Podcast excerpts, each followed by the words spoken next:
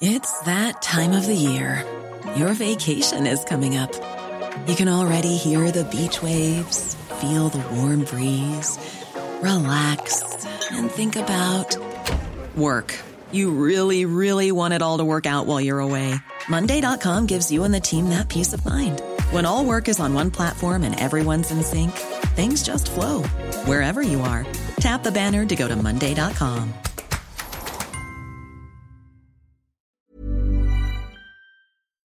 Hola a todos. Cuando el canal llegó a los 500.000 suscriptores, os prometí una sorpresa. Tiendo a hacerlo cada vez que alcanzamos una cifra redonda, los 100.000, los 200.000, los 300.000. Y bueno, pues cada vez va costando más encontrar una sorpresa mayor que las anteriores para celebrar pues ese incremento en el número de suscriptores. Y la verdad es que la entrevista que voy a hacer hoy es una entrevista para mí muy, muy especial que tenía pensado eh, organizar cuando el canal llegue a un millón de suscriptores, que es quizá la cifra más redonda posible de las factibles. Pero como no sé si va a llegar en algún momento, ni sobre todo cuando va a llegar, pues bueno, la cifra de 500.000 creo que también lo merece. Y mm, como digo, es una entrevista que muchos me habéis pedido muchas veces, que yo también he querido hacer desde, desde el principio, pero que reservaba para alguna ocasión especial. Y es una entrevista pues a, uno de mis maestros en, en, economía, mi director de tesis doctoral, una persona de la que he aprendido muchísimo, aunque luego, por supuesto, todos tenemos discrepancias también con nuestros maestros, que es el profesor Jesús Huerta de Soto. Profesor, Muchas gracias por acudir a este canal. Muchas gracias a ti por invitarme. Creo que es la segunda vez que me entrevistas oficialmente. Recuerdo la primera, que fue presencial, en, el patio, creo que no, me acuerdo muy bien dónde era, ¿eh? de una iglesia. En Salamanca, sí, yo creo que fue para la celebración del homenaje a los escolásticos. Han pasado 15 años así, ya no me acuerdo. Sí, aproximadamente, sí y estoy encantado y te, doy la, te felicito por haber llegado a los 500.000 seguidores. A ver cuándo te puedes jubilar y te vas a Andorra. las ¿eh? Bueno, eh, sí, eh, Andorra o a otros sitios, no, pero por desgracia la movilidad no, no, siempre es tan sencilla y, por temas casi personales y profesionales. pues, pues se complica, pero desde luego mm, ganas de escapar del infierno fiscal español no, no faltan. Bueno, eh, lo dicho, profesor, es para mí un, honor, un placer que, esté aquí.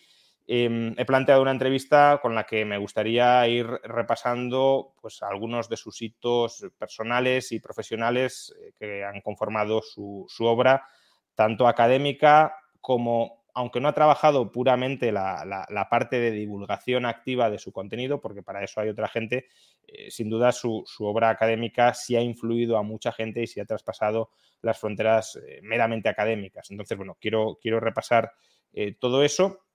Y, lo primero que, mm, que, querría preguntarle es por sus, por sus inicios, ¿no? Es decir, ¿cuándo empezó a interesarse por la economía, ya no por la economía austríaca, sino por la economía, por la ciencia económica, y, por qué, qué le inspiró a, volcar su vida, porque al final ha volcado su vida al desarrollo, al estudio de la ciencia económica. Bueno, en realidad eh, yo creo que son mis recuerdos de niñez. Mi padre siempre escribiendo, mi padre era editorialista del ABC para temas económicos los, artículos, los editoriales sin firma de temas económicos de la ABC se los encargaban a mi padre. Y yo lo recuerdo siempre, pues trabajando y eh, consultando libros de Trifrin, entonces era el debate sobre patrón oro, Rief, etcétera, ¿no? Luego en casa siempre la economía se daba por supuesta, mi padre era de las primeras promociones de economistas, eh, y, no sé, pues yo no dudé nunca que tenía que estudiar economía y de hecho antes de empezar la carrera ya me había leído eh, los libros que tenía mi padre más importantes de economía. El, Kenneth Building y una serie de libros que hoy los ves muy primarios, pero que entonces pues eh, se da mucho valor. Esa editorial, esa editorial que se especializó en España de traducir libros de economía, que era editorial Aguilar, los que están escuchando o viendo no la habrán no, sabrá qué, pero de alguna forma pues tiene mucho mérito porque eh, tradujo al castellano y puso a nuestra disposición pues los libros, digamos, más importantes de la disciplina. Y esa es la razón por la que yo quise, pues desde el principio, no lo de nunca, estudiar economía. ¿Y, por qué, habiendo leído muchas obras de otras perspectivas o de otras corrientes, por qué al final se termina inclinando, decantando por la escuela austríaca? Es decir, que mm, no solo que le llevó a acercarse a la economía, sino a la economía de la escuela austríaca. Bueno, esto es una pura casualidad, es lo de la escuela austríaca. Eh, entre los libros que tenía mi padre en el despacho, eh, una vez cogí uno de Milton Friedman que se titulaba Capitalismo y Libertad, que había publicado Editorial Real muy recientemente. ¿Y por qué cogí el de Friedman? Porque eh, a la sazón, bueno, mi padre estaba suscrito no solo al Pravda, porque él aprendió ruso y no quería, digamos, oxidarse, sino también a Time y Newsweek, ¿eh? dos semanarios norteamericanos, y Newsweek tenía una columna semanal que escribía Milton Friedman desde la perspectiva liberal y otra columna que le contestaba Samuelson desde la perspectiva socialista o socialdemócrata.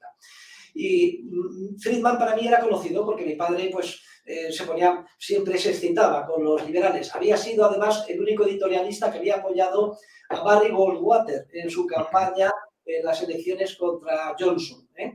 Lo digo para que se sitúen los que nos están escuchando. Total que le dije, anda, eh, Aquí hay un libro de Friedman, que mi padre cada dos por tres cita todas las semanas. Me lo leí eh, y ahí había una cita muy interesante porque Friedman se refería a los radicales filósofos, literalmente dice en una línea, y ponía entre paréntesis a Hayek y a Mises, y hacía una referencia de camino de servidumbre de Hayek. Y a mí eso se me quedó, se me quedó en el subconsciente, o sea que el propio Friedman, eh, aunque fuera de pasada, se refería a unos eh, economistas más puristas que él en lo que se refiere a la defensa del capitalismo. Y como las circunstancias, mm, eh, las coincidencias no vienen solas, resulta que eh, cuando me matriculo para empezar a estudiar económicas, antes de empezar la carrera, un día andando por Fuencarral, en la acera de enfrente del caserón de, la, de San Bernardo, donde está ahora la, la sede de, la Complutense originaria, había una librería que se llamaba Fuente Taja. Y al pasear y ver el escaparate vi que había un libro azul que se titulaba La acción humana, tratado de economía, Ludwig von Mises. Y claro, la inteligencia relacional, inmediatamente dije, anda, este es el que cita Friedman, vamos a comprar, además ese tratado no lo conozco. Entré y lo compré de una tacada, inmediatamente compré el libro, publicado por el editorial Sopec, y, e inmediatamente me lo empecé a leer, subrayándolo en tres colores. ¿eh? Rojo, verde y azul, según la importancia de lo que leía. Justo coincidiendo con el comienzo de mis estudios de economía, primero de economía, rama de economía general, teoría económica, en el CEU, porque no tenía carnet de conducir, yo empecé la carrera con 16 años, y en paralelo con el libro de texto que me recomendaron, que era el, el libro, se titulaba Economía Positiva, de Richard G. Lipsey. ¿Y cuál es mi sorpresa? Que al estudiar el libro, en el prólogo, Lipsey hace una defensa apasionadísima del positivismo y, sin embargo, fue tan honesto científicamente, lo pueden comprobar cualquiera de los que nos escuchan, que hay una nota a pie de página en el prólogo donde dice Lipsey, no obstante, hay distinguidos economistas que opinan justo lo contrario que yo. Y entre ellos destaca Ludwig von Mises y su obra La acción humana. Y yo recomendaría a todos los lectores de mi libro que se estudien también la acción humana. Y es lo que hice yo en primero de economía. Eh, entonces, usted estudió o empezó a leer la, acción humana, pero además también se introdujo en Madrid en, en, círculos, digamos, austríacos, intelectuales austríacos de la época. ¿Nos puede hablar más o menos quién, e, quién, componía la intelectualidad austríaca de la época en Madrid, que también contribuyó a seguir formándole y, le animaron a que siguiera leyendo y proporcionándole material. Bueno, es que esto también es otra pura casualidad, porque ese mismo eh, año, estoy hablando de octubre de 1973, ¿no? mi compañía de seguros, entonces mi padre era el vicepresidente, el director general adjunto, pues eh, uno de sus inmuebles, que está en la calle Sánchez Pacheco, al lado del registro civil, pues quedó libre y había que alquilarlo y resulta que nos lo solicitó una empresa farmacéutica que se llamaba Dabur. Y cuando vino el consejero delegado a hacer la solicitud y firmar el contrato, resulta que era nada más y nada menos que un antiguo compañero de las milicias universitarias de mi padre, en Infantería de Marina, eh, José Ramón Canosa Penada, me acuerdo perfectamente. Total, que como viejos compañeros de la mili fueron a celebrar el contrato, a comer a yoke, una comida de esas que empezaban a las 3 y terminaban a las 7 de la tarde, a 7 a 8, y llegaron pues bastante trompas a casa, no sé por qué mi padre se empeñó en traerlo a casa, Y, resulta pues que yo me los encontré en mi despacho de golpe y donde yo estaba estudiando. Y este señor, Canosa, pues con la voz un poco pastosa, se fijó que yo tenía al lado del, Richard Lipsey la acción humana de Mises y dijo, anda, que Mises, pero qué casualidad. Si yo asisto a un seminario quincenal que hay sobre Mises, Hayek y la escuela austriaca en casa de un íntimo amigo mío que se llama Luis Rey Albión, voy a hacer que te inviten al seminario. Y yo ahí, esto, me quedé un poco desconcertado, me entró por un oído y me salió por el otro, me olvidé del asunto, pero me acuerdo que a, la semana me llegó un cajón de libros completo, ¿eh? de, traducciones al español de libros de Hayek y Mises publicadas por la Fundación Ignacio Villalonga y alguno de una editorial que se acababa de fundar junto con una invitación para asistir a este seminario en casa de Luis Reich. Como yo no tenía coche, me llevó mi padre y allí fue mi primera toma de contacto con el grupo de liberales austriacos que operaba en Madrid y que también tiene una historia interesante eh, que contar, ¿eh? que se puede remontar incluso a la República Española, a la Guerra Civil y a la posguerra. Si quieres, eh, la brevemente. Brevemente, sí, cuéntala porque algunos la conocemos, pero desde luego yo creo que la mayor parte de la audiencia no la conocerá y, ya que has contado toda esta historia que al final es casi, pues, casi una novela, eh, o suena a una novela de, casualidades que se van encadenando y que van llevando a un resultado que parecía predeterminado, pues eh, terminemos de, perfilar toda la narrativa. Eh, tiene razón, Juan Ramón. Yo no sé si habrá o no creyentes entre las personas que nos están escuchando, alguno habrá, somos minoría, pero la verdad es que son tan gran concatenación de coincidencias que es increíble entenderlas sin pensar que hay una mano detrás de ellas, porque es que si no te las puedes, no te las puedes creer esta coincidencia eh, de, la acción humana que viniera José Ramón Carlos a determinar, y además todo en cadena y en el mismo mes. Y en poco tiempo, sí, en poco tiempo. Ignacio Villalonga fue un eh, abogado muy inteligente, procedente de tu tierra, ¿eh? de Valencia, que estudió en Deusto y fue liberal nacionalista, se dedicó pues, a la política en la República, dentro de los partidos que había liberales nacionalistas entonces, eh, terminó incluso dentro de la Liga eh, Regionalista de Francesc Cambó. Bueno, y también tenía un despacho abierto y, e inició una incipiente carrera financiera porque fue contratado como secretario del Consejo del Banco eh, Internacional de, Comercio, que había entonces, Banco de Valencia, un banco regionalista que también pues, seguía un poco esa senda del nacionalismo liberal. ¿no? Eh, eventualmente, después de la revolución del 34, el gobierno le nombró presidente de la Generalitat de Cataluña. Es increíble. ¿eh? Y era diputado en las Cortes por este partido y su mano derecha era Joaquín Reich Rodríguez, también nacionalista liberal. Entonces, estos dos políticos vieron su carrera frustrada como consecuencia de la guerra eh, civil y su carrera política, por tanto, desapareció y se dedicaron al mundo de los negocios porque les pidieron salvar un, banco que había en quiebra, que era el Banco Central, cosa que hicieron eh, con mucho éxito y levantaron pues, el grupo del Banco eh, Central. El hijo de Joaquín Reich Rodríguez, mano derecha de Ignacio Villalonga, era Joaquín Reich Albiol.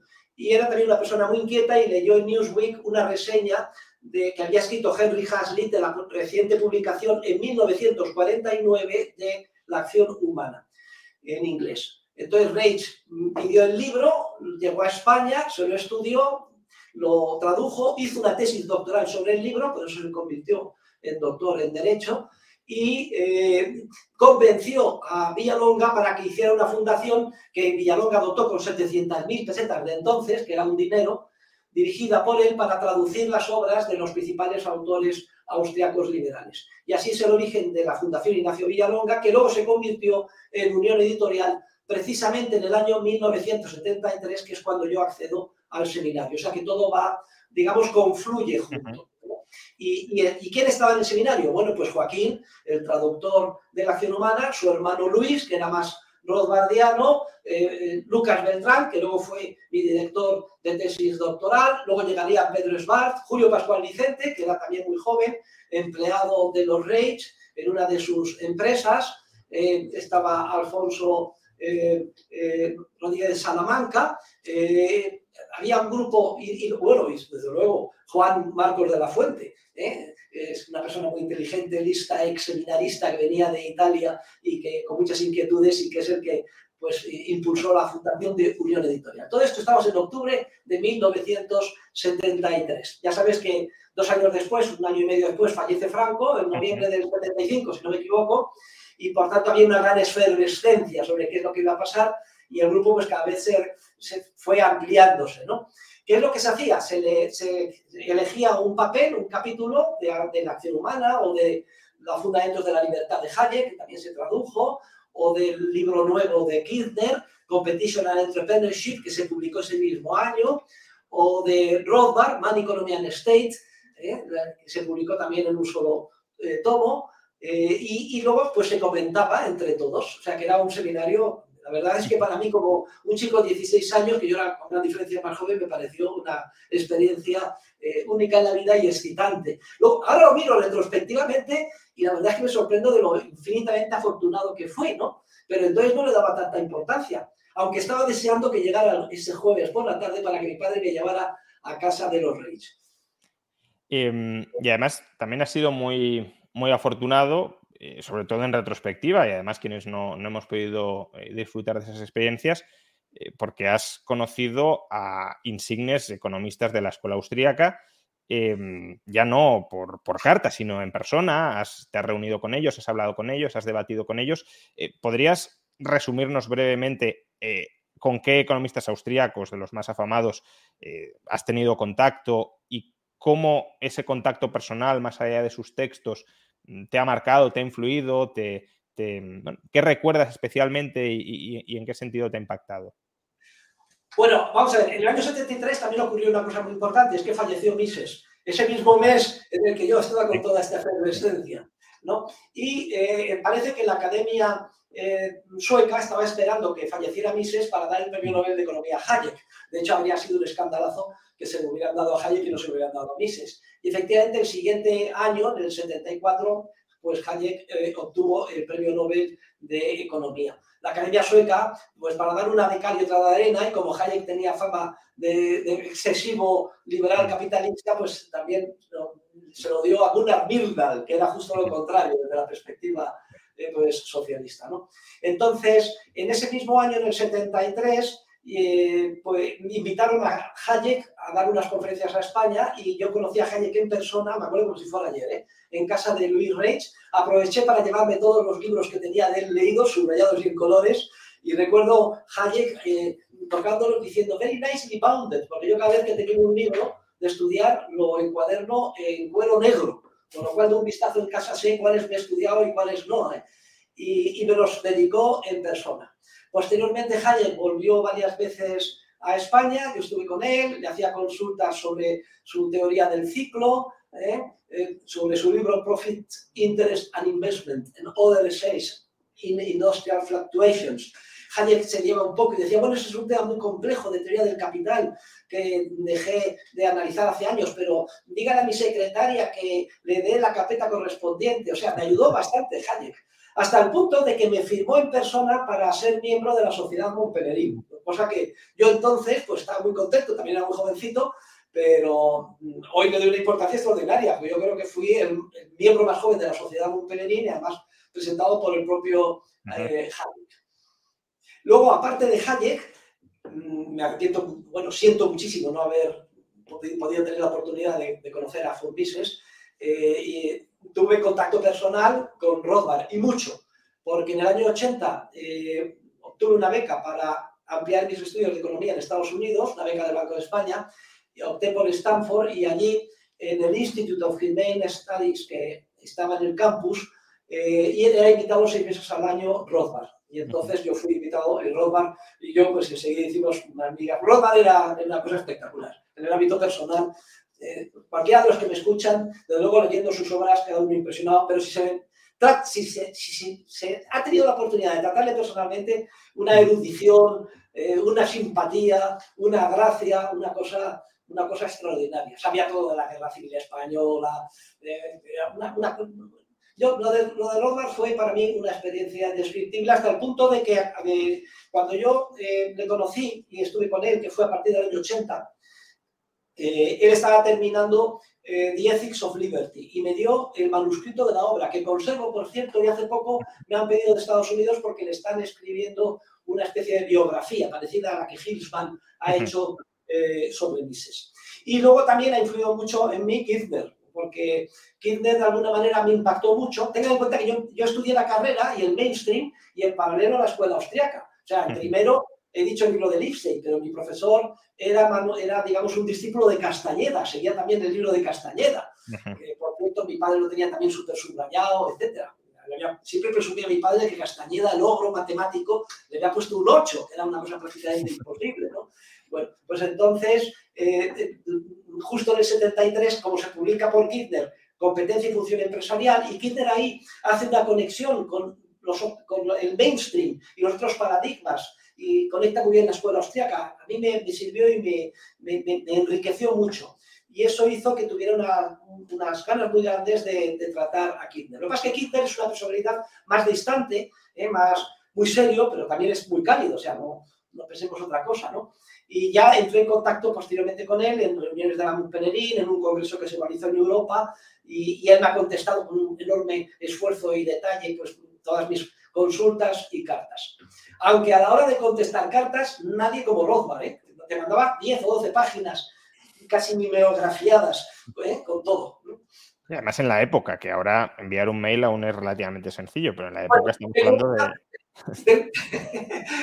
Resulta que acabo de descubrir una que, que la tengo, pero es que, que está en mis archivos y, yo como lo guardo todo, no la encontré nunca, pero me la han mandado de Estados Unidos como agradecimiento por haberles enviado el manuscrito del Ethics of Liberty diciendo, profesor Huerta, aquí tenemos una copia de una carta de Rothbard de varias páginas dirigida a usted y, se la mandamos. Y efectivamente es, una carta que vale su precio en oro, pues en la que Rothbard eh, me pone en guardia frente a los anarcocomunistas y dice por qué es paleoanarquista y dice que mucho cuidado con los libertarios que interpretan también eso de ser libertario en el ámbito personal, que hay que ser anarquista, pero de propiedad privada, de principios morales, etc. Y lo defiende también en tres páginas que en el próximo número de procesos de mercado lo hemos incorporado como documento. Ah, qué bueno. Pues entonces tendremos acceso a, un texto de Rothbard que hasta ahora estaba, estaba inédito. Y, bueno, más allá del trato personal, que, eso siempre puede marcar e influir mucho, pero mm, desde el punto de vista meramente doctrinal, digámoslo así, en cuanto a textos, ¿cuál de todos los economistas austríacos, y sé que es una pregunta quizá un poquito complicada, porque es casi a quien quieres más, a papá o a mamá, pero ¿cuál de todos los economistas austríacos ha tenido un mayor impacto en, tu pensamiento? Bueno, eso es prácticamente imposible de, seleccionar. Hombre, vamos a ver, temporalmente, eh, primero fue La acción humana de Mises. Además, La acción humana de Mises es un libro muy curioso, es que cuanto más sabes de economía y te la pones a estudiar, más aprendes. Yo, yo debo ir por la octava o novena revisión que hago de la acción humana de Mises, ¿no? Pero yo continué Acción Humana de Mises, las obras de Hayek, todas las obras de economía de Hayek, incluyendo la teoría pura del capital, que luego edité en español y prologué eh, en la edición que edito de las obras completas de Hayek en Unión Editorial. Y, y, luego, pues tiré para atrás también, porque empecé con Wenger, eh, eh, Paul Baber, con Capital un Capital Things, Capital e Interés, las obras de Visser, y el, el desviacionismo que había allí de irse hacia el equilibrio eh, en cierto sentido, y, continuando, o sea, es que mi labor fue, tengan en cuenta que yo en Estados Unidos eh, dediqué la mitad de los créditos eran directed readings, es decir, con un tutor y que me dejaba leer lo que yo quería y me dediqué a fondo en la Universidad de Stanford, pero además con toda la biblioteca que tenía a estudiarme todos los libros que encontraba austriacos, ¿no? Y incluyendo los, los grandes austriacos americanos, encabezados por Frank Albert Fetter, que es una, una, una joya ya que conocí entré en contacto a través de Rothbard, que lo ponía, decía, Rothbard decía, yo estoy aquí en Stanford y en Stanford pues eh, eh, tienes que estudiar a Fetter, que estuvo aquí también como profesor. Y no sé, la verdad es que si algo me caracteriza, yo pienso, es porque yo he pretendido hacer una labor de síntesis en el ámbito académico de la teoría económica y de los diferentes enfoques para defender la libertad entre todos estos autores. Es verdad que se abre un mundo, todos los que me están escuchando, eh, vosotros, eh, muchos de mis discípulos que llegan a mí me dicen, bueno, yo llegué a usted a través de, pues, de sus conferencias, o soy discípulo del Rayo, con esos 500.000 seguidores, pues hay gente que tiene intelectual, tiran del hilo, del hilo el ovillo, y por, por, un procedimiento u otro, pues al final van siguiendo un estudio sistemático y además van viendo la verdad y ven cómo todo cada vez encaja mejor. Es muy difícil, por tanto, que yo te diga cuál más me ha, impactado más. Si soy más rodardiano o hayekiano o misiano o kirchneriano. Eh, yo diría que soy un huerta de soto que de alguna manera pretendo sacar lo mejor de todos de una forma destilada. Si puedo incorporar alguna pequeña contribución de mejora y entregarlo como testigo a los que vengan después. Y justamente esa labor académica de, síntesis, de la que luego hablaremos, luego hablaremos de, sus dos principales obras, em, pero ha sido una labor de síntesis académica en una academia donde la escuela austríaca objetivamente es muy minoritaria. Entonces, ¿cómo ha sido desarrollar esa labor académica dentro de un mundo académico que es hostil en términos generales, no sé si justificada o injustificadamente, es otro debate, pero que es hostil a la escuela austríaca y, no obstante, has llegado a ser catedrático de universidad, pero ¿ha sido fácil ese proceso? Es decir, alguien que hoy quiera iniciar una carrera académica y que quiera promover dentro de la academia las ideas de la escuela austríaca, ¿lo va a tener sencillo? ¿Era más sencillo antes, ahora?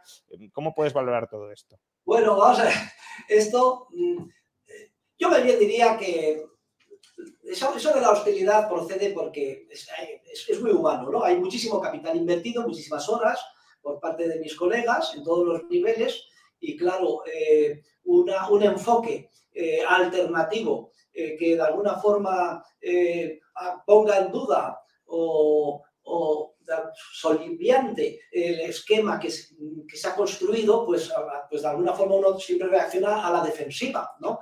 Eh, tratando de establecer pues, un cinturón de seguridad, ya sabemos la teoría de, Kuhn y cómo se desarrollan los paradigmas científicos, etcétera, ¿no?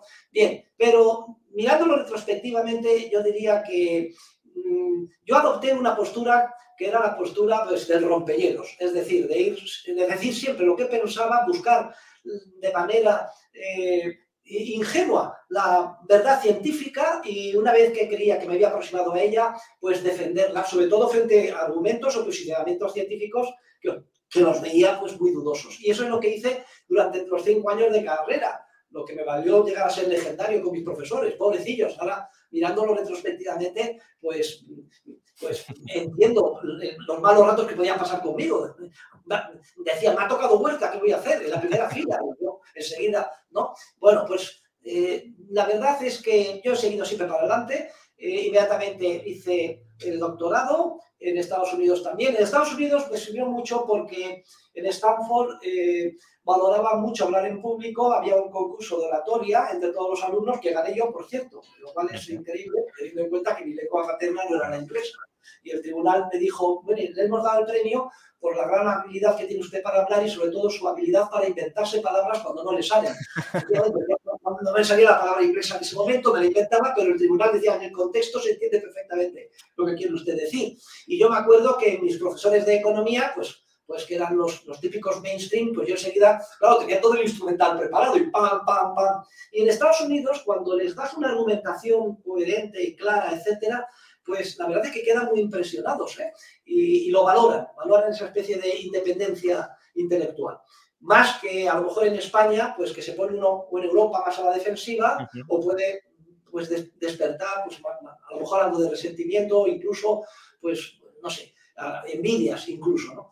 Y al llegar a España, pues la verdad es que también fui muy afortunado porque inmediatamente que llegué se convocó el Premio Internacional de Economía Rey Juan Carlos sobre un tema que ya ya traía estudiado, elaborado y escrito en Estados Unidos, que era la crisis de la seguridad social y el papel de los posible papel de los planes de pensiones privados en su reforma. Lo presenté y el rey me dio el Premio Internacional de Economía que lleva su nombre. Esto fue en el año pues 84, creo. Y, inmediatamente a través de Lucas Beltrán, que era catedrático en, en, el Departamento de Economía Política y Hacienda Pública de la Facultad de Derecho, me nombraron profesor colaborador. No tenía nada que hacer, pero lo, que siempre pasa, se quedó un profesor enfermo y dejó un grupo de 400 sin nadie y tuvieron que echar mano de alguien y me dijeron que si quería yo, en, calidad de profesor interino, catedrático interino, ocupar la plaza, dije que sí y así empezó mi vida académica. Bueno, más o menos algunos incidentes hubo, porque el libro oficial era el Samuelson y yo dije que o, la acción humana o, dimitía. Entonces, al final pues, llegaron a una solución intermedia y dijeron, bueno, vamos a decir que oficialmente es el Samuelson, pero que el profesor Huerta de Soto, con carácter experimental, va a poner la acción humana, dando la opción para el alumno que quiera se examine por el índice de Samuelson, que es el libro oficial del departamento. Yo dije que en esas circunstancias sí aceptaba y así me tiré 16 años en el departamento y tengo que decir que nunca jamás ningún alumno optó por el índice del Samuelson. Todos pasaron por el aro de la acción Y posteriormente llegó a catedrático eh, en el año... Eh, posteriormente se convocó una plaza de profesor titular, que ya era como funcionario, ¿no? Y entonces me presenté a ella y la, y la saqué. El presidente del tribunal era José Luis Pérez Ayala, conde de Cedillo, recientemente fallecido, que era puerta con puerta mi compañero en, el departamento, era catedrático de Hacienda, venía de, mm, venía de la Universidad de Murcia, de Navarra y de la Autónoma, y además se daba la circunstancia que era el asesor fiscal de mi empresa. Mm. Luego mi padre despachaba con él y yo me lo encontraba en la, en la, universidad. Y una vez que ya saqué la titularidad, pues ya fui completamente libre pues, para enseñar lo que, lo que quería. Hay anécdotas deliciosas, porque también era eh, otro distinguido eh, profesor, era el profesor eh, Ruiz Huerta Carbonell, que luego ha seguido, digamos, mi estele también fue a la Universidad de Juan Carlos. Había dos vueltas en esa época en el Departamento de Economía, el bueno y el malo. Dejó a juicio de cada uno que cuál, sería cada uno de ellos. Em, y desde el año 2007 em, está dirigiendo también en la Universidad Rey Juan Carlos, lo digo por la continuidad de esa carrera académica y de las futuras generaciones, está dirigiendo en la Universidad Rey Juan Carlos el máster en economía de la Escuela Austríaca, que además da la opción posteriormente a realizar una tesis doctoral dentro de esta tradición de, pensamiento. Entonces, el máster ya tiene más de 15 años. Y ¿Cómo valoras la función educadora e incluso transformadora de la sociedad que ha tenido? Y si crees que puede hablarse, uno de los alumnos eh, de este máster, que además ahora mismo también es profesor de universidad, Cristóbal Matarán, ha escrito un artículo en el que habla de la Escuela Austríaca de Madrid. ¿Crees que se puede llegar a hablar de una Escuela Austríaca de Madrid nacida, surgida a raíz alrededor de este máster en Economía de la Escuela Austríaca? Bueno, es que mm, Cristóbal Matarán, más que escribir un artículo, es que ha hecho una tesis doctoral. Sí, bueno, pero el, artículo está publicado en el review, que es como el resumen de, efectivamente. y además eh, digamos que está en imprenta, va a ser el próximo eh, número de la nueva Biblioteca para la Libertad. De alguna forma, Cristóbal Matarán se ha convertido en el cronista oficial de nuestra escuela en Madrid. ¿eh? Pero te has referido a la creación del máster oficial en economía de la escuela austriaca en el año 2007, pero todo esto viene de mucho antes, porque lo que sucedió en la Complutense es que antes de que copiáramos, porque lo que se ha hecho en la legislación española y europea es una mala copia del sistema norteamericano educativo, de educación superior, piensan que copiando, digamos, las formas se van a conseguir los mismos resultados, un absurdo. Bueno, lo que había era los cursos de doctorado previos a la lectura de la tesis. Y entonces, eh, en la Facultad de Derecho, en el Departamento de Economía Política, yo inmediatamente monté los cursos de doctorado austriacos, el curso austriaco, que de alguna forma dio continuidad al seminario de los Reich. Se trasladó de la casa de Reich a, mi seminario. Y allí invitamos no solo a los que solían ir, sino también a muchos chicos jóvenes que tenían ganas y, hicieron sus tesis doctorales con el programa, como si dijéramos, antiguo. ¿Qué es lo que eh, sucede? Pues que cuando yo saco la cátedra en el año 2000 en la Rey Juan Carlos, pues me, me llevo todo ese montaje del seminario a la Rey Juan Carlos, que continúa así durante seis o siete años, cambia la legislación y se establecen los másteres, que pueden ser profesionales o de investigación, cada una tesis, y nosotros nos adaptamos a la legislación y ya es, digamos, aprobado por, eh, eh, por, por, el Estado y por la Unión Europea el primer máster oficial en economía de la escuela austriaca, que además nos evalúa la ANECA cada cuatro años, etcétera. Y ya con su título específico, que es el único que hay en la Unión Europea, por él han pasado más de 350 alumnos y han leído su tesis doctoral pues casi 50, más de 50, 41 de ellos dirigidos, su tesis doctoral estricta, de contenido estrictamente austríaco, dirigidos por mí entre otros, eh, pues tú mismo. Yo mismo, efectivamente, sí, sí, totalmente. Ya, he dicho que fue mi director de tesis doctoral y yo mismo hice la tesis dentro de, este programa de, posgrado, de máster eh, oficial en la economía de la escuela austríaca y me doctoré con, tesis doctoral dirigida por, el profesor.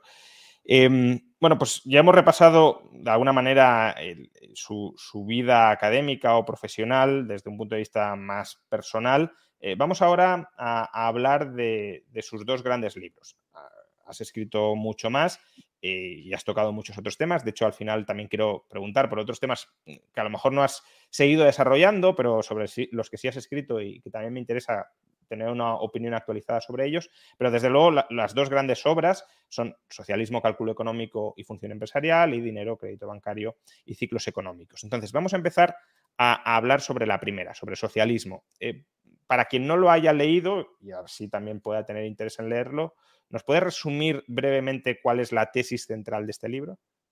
Bueno, la tesis central es muy sencilla. Eh, lo que hago es una redefinición del concepto de socialismo, culminando eh, la reforma de ese concepto tradicional que debemos a Hans Hermann Hoppe como todo sistema de agresión institucional contra eh, la acción humana o el ejercicio de la función empresarial.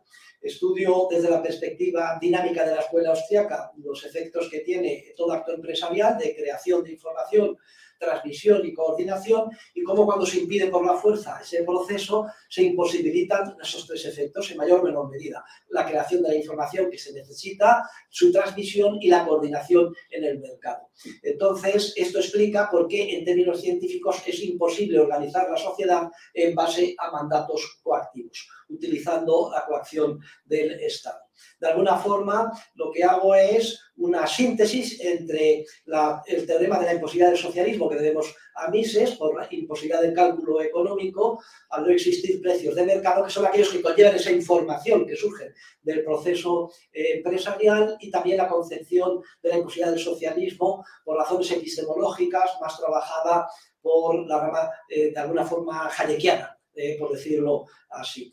De, manera que, el libro, digamos, estudia luego con detalle eh, las insuficiencias científicas en lo que a microeconomía se refiere del mainstream, en general y en concreto del análisis de equilibrio, tanto parcial como de equilibrio eh, general, que de alguna forma había eh, llevado la ilusión a los teóricos de la economía que se creían que el mundo real funciona como describen sus modelitos de equilibrio a la conclusión de que sí que es posible el cálculo económico socialista, porque hay una solución que viene establecida pues, al, problema descrito por, el sistema de ecuaciones, por ejemplo, que describe el equilibrio general en sus diferentes versiones, etc. Entonces, es muy importante porque es precisamente en este debate sobre la imposibilidad del cálculo socialista como cuando los economistas austríacos se dan, se dan cuenta de verdad del abismo que les separa del mainstream. Hay que recordar que el propio Mises, en los años finales de los 20, inicios de los 30, decía que el mainstream era la escuela austríaca. ¿eh? Todavía no, eran conscientes ellos del daño que había hecho eh, la síntesis neoclásica o iba a hacer la síntesis neoclásica barrasiana a partir de, de esa especie de esgrimista de la economía matemática que era Sir John Hicks, aunque, era, aunque al fin y al cabo tenía el respeto y la sensatez de dejar por un anexo el desarrollo matemático y seguir escribiendo como Dios manda en términos literarios sus libros, especialmente Value el Capital, que es el que, mayor impacto hizo. Pero luego viene la Guerra Mundial con la nefasta influencia de Paul Samuelson y, y, el triunfo de esa síntesis neoclásica keynesiana, que es lo que arrasa nuestra disciplina en la década de los años 60 eh, y 70. Pues bien, el debate continúa y el triunfo de los austriacos pone de manifiesto pues, no, no, no, solo que teníamos razón en cuanto a la imposibilidad del cálculo económico socialista, sino en los errores metodológicos y científicos del mainstream basado en el equilibrio y en la maximización. Em, muy resumido, sintéticamente. no, no, pero en esa, en esa síntesis ya has tocado muchas de las cuestiones que te quería plantear y, te voy a pedir que las desarrolles un poco más, precisamente porque las has tocado, pero de manera eh, sintetizada. Eh, uno de los temas por los que te quería preguntar, que además ya te lo pregunté también en la entrevista que te hice hace, hace 14 o 15 años, es eh, cómo sintetizas, cómo aunas esas dos tradiciones sobre la imposibilidad del socialismo, la tradición más miseana releída por Rothbard y la tradición hayekiana de el socialismo es imposible porque sin propiedad privada no hay precios y sin precios es imposible el cálculo, o la tradición de em, es imposible porque es nadie, nadie puede recopilar toda la información social necesaria para, para dirigir centralizadamente la economía. Entonces, ¿es un problema de propiedad, de ausencia de propiedad, o es un problema de eh, epistemológico, como decías, de inabarcabilidad de recopilar toda la información necesaria?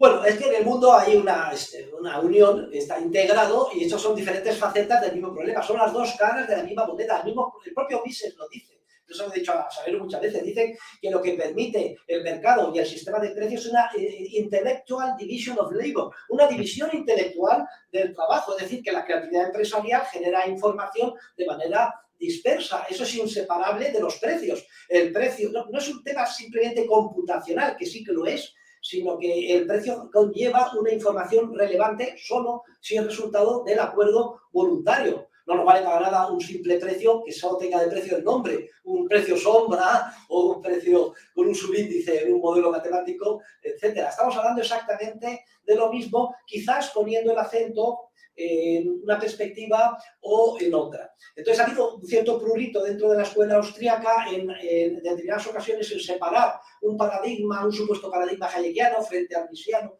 cuando en realidad son exactamente las dos mismas cosas. Si uno desde luego lee, por ejemplo, The Counter Revolution of Science, el gran libro de Hayek metodológico, publicado el mismo año que ese libro tan perverso de Milton Friedman, Ensayos sobre economía positiva, dice Hayek que es el libro que más daño ha hecho a la ciencia económica con la teoría general de la ocupación, el interés y el dinero de, Keynes, ¿eh? pues se da cuenta de, la identidad que hay, de la lógica que hay, eh, eh, la compatibilidad, coherencia que hay en, el esquema hayekiano y la, y la, concepción de la economía visiana. Y eso es lo bueno de la escuela austríaca, es que manteniendo los principios esenciales, basados en la concepción dinámica del mercado, la función empresarial, la concepción que es inseparable de la concepción dinámica del mercado, de, la acción humana o del proceso empresarial, como siempre conllevando una serie de etapas temporales, la teoría del capital, la teoría del dinero, cada uno luego la puede desarrollar e incorporar y añadir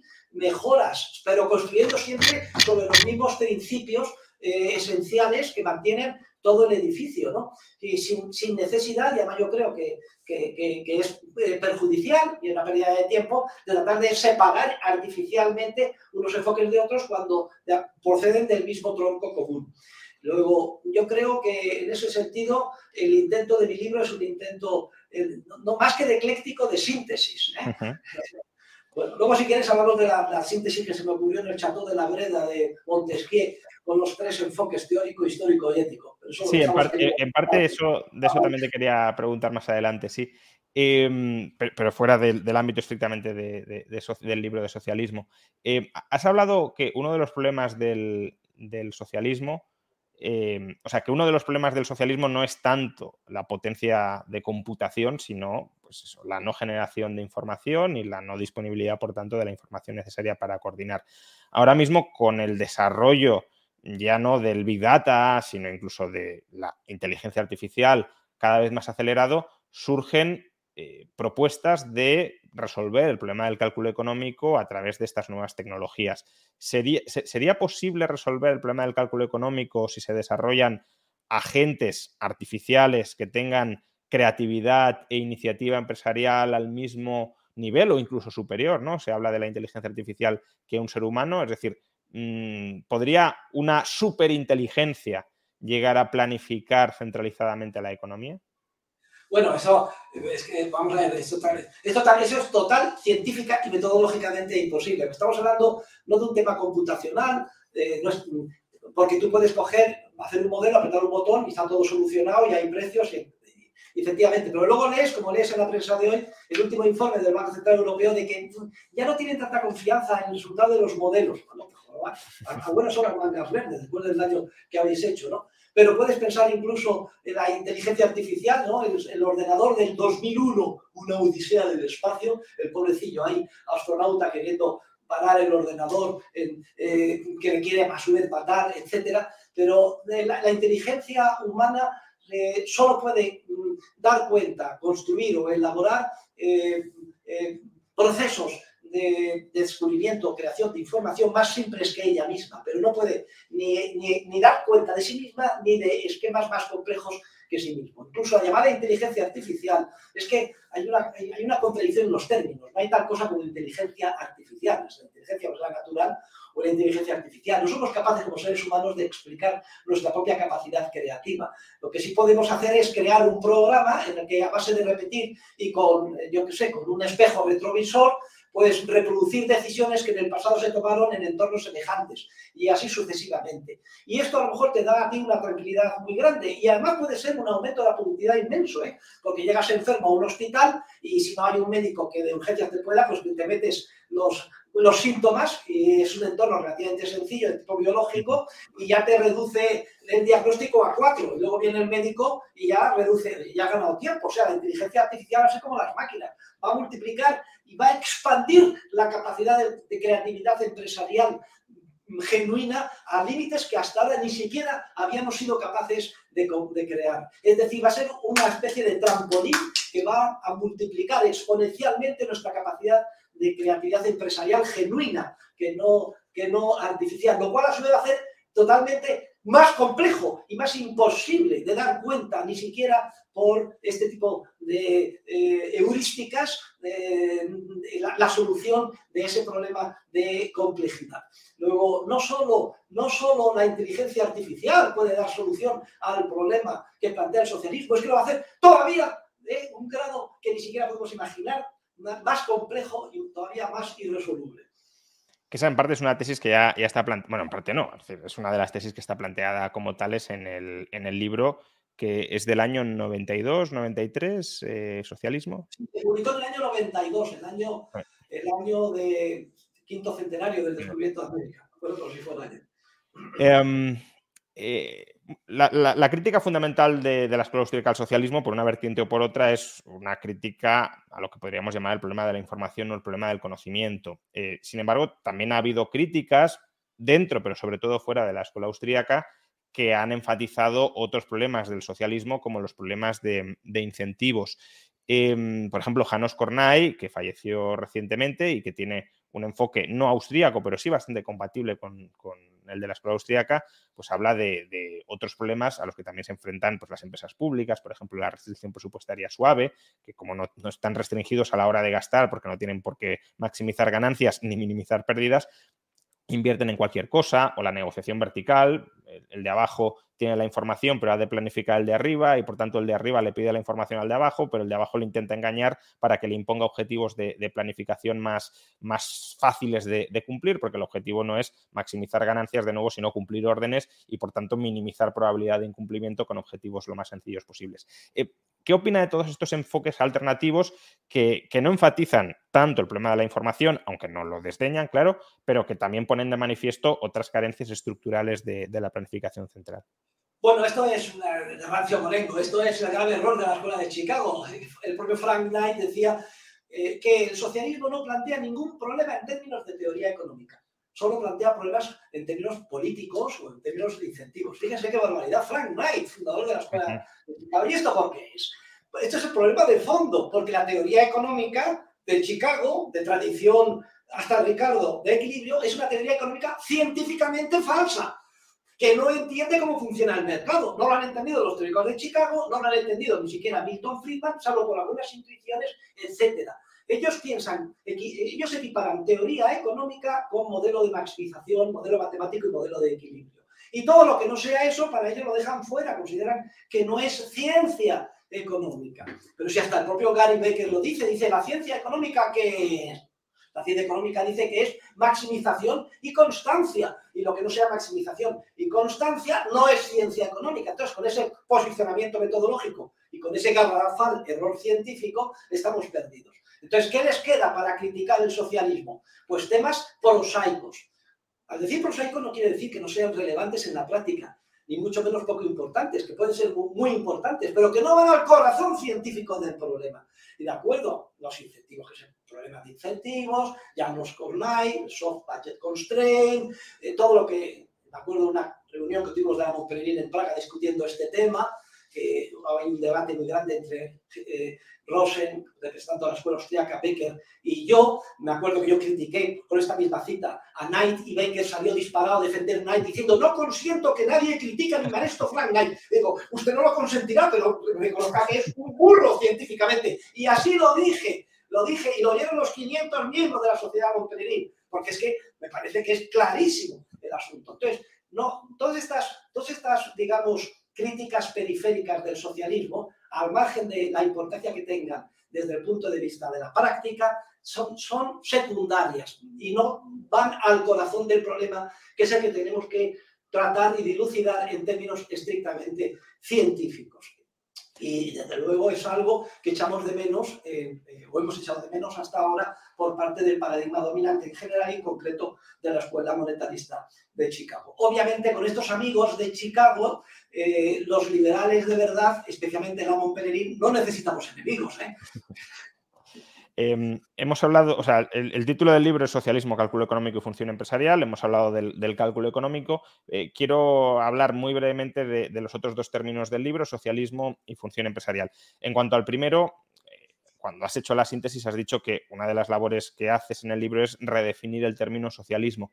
Em, pero ¿hasta qué punto em, porque la elección del término socialismo ha sido muy, muy criticada desde fuera de la escuela austríaca por parte de, pensadores socialistas que dicen, bueno, es que el socialismo es una cosa, el socialismo es la propiedad estatal de los medios de producción.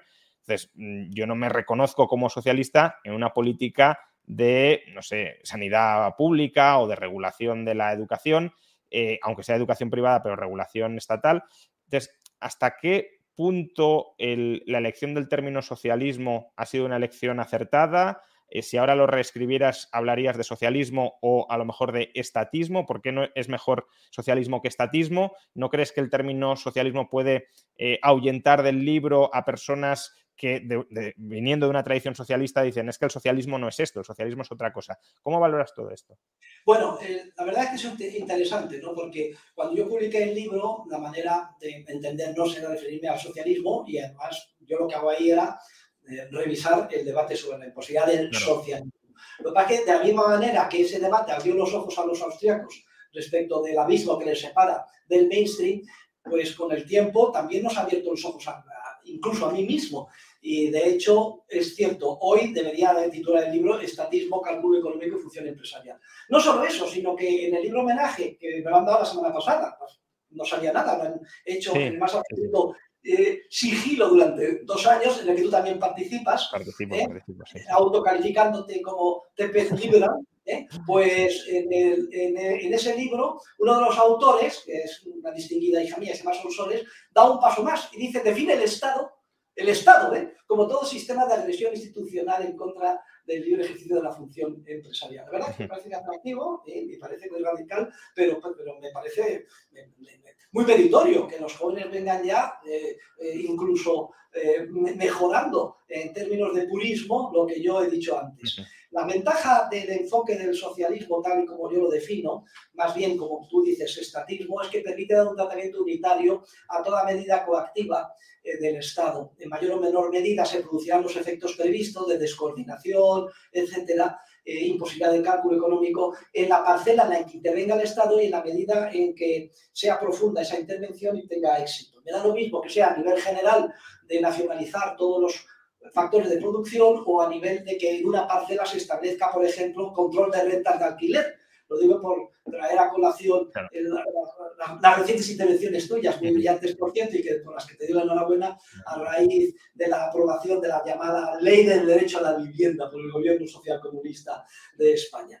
Y, y, en este sentido, pues es importante, ¿no? Porque eh, lo que tenemos que hacer, yo creo, es desmontar el mito del Estado. Y desmontar el mito de Hobbes, eso de que se vivía en un estado de naturaleza, de violencia y que luego vino papá Estado a poner orden. La realidad es justo la contraria. Es decir, vivíamos en un estado de naturaleza.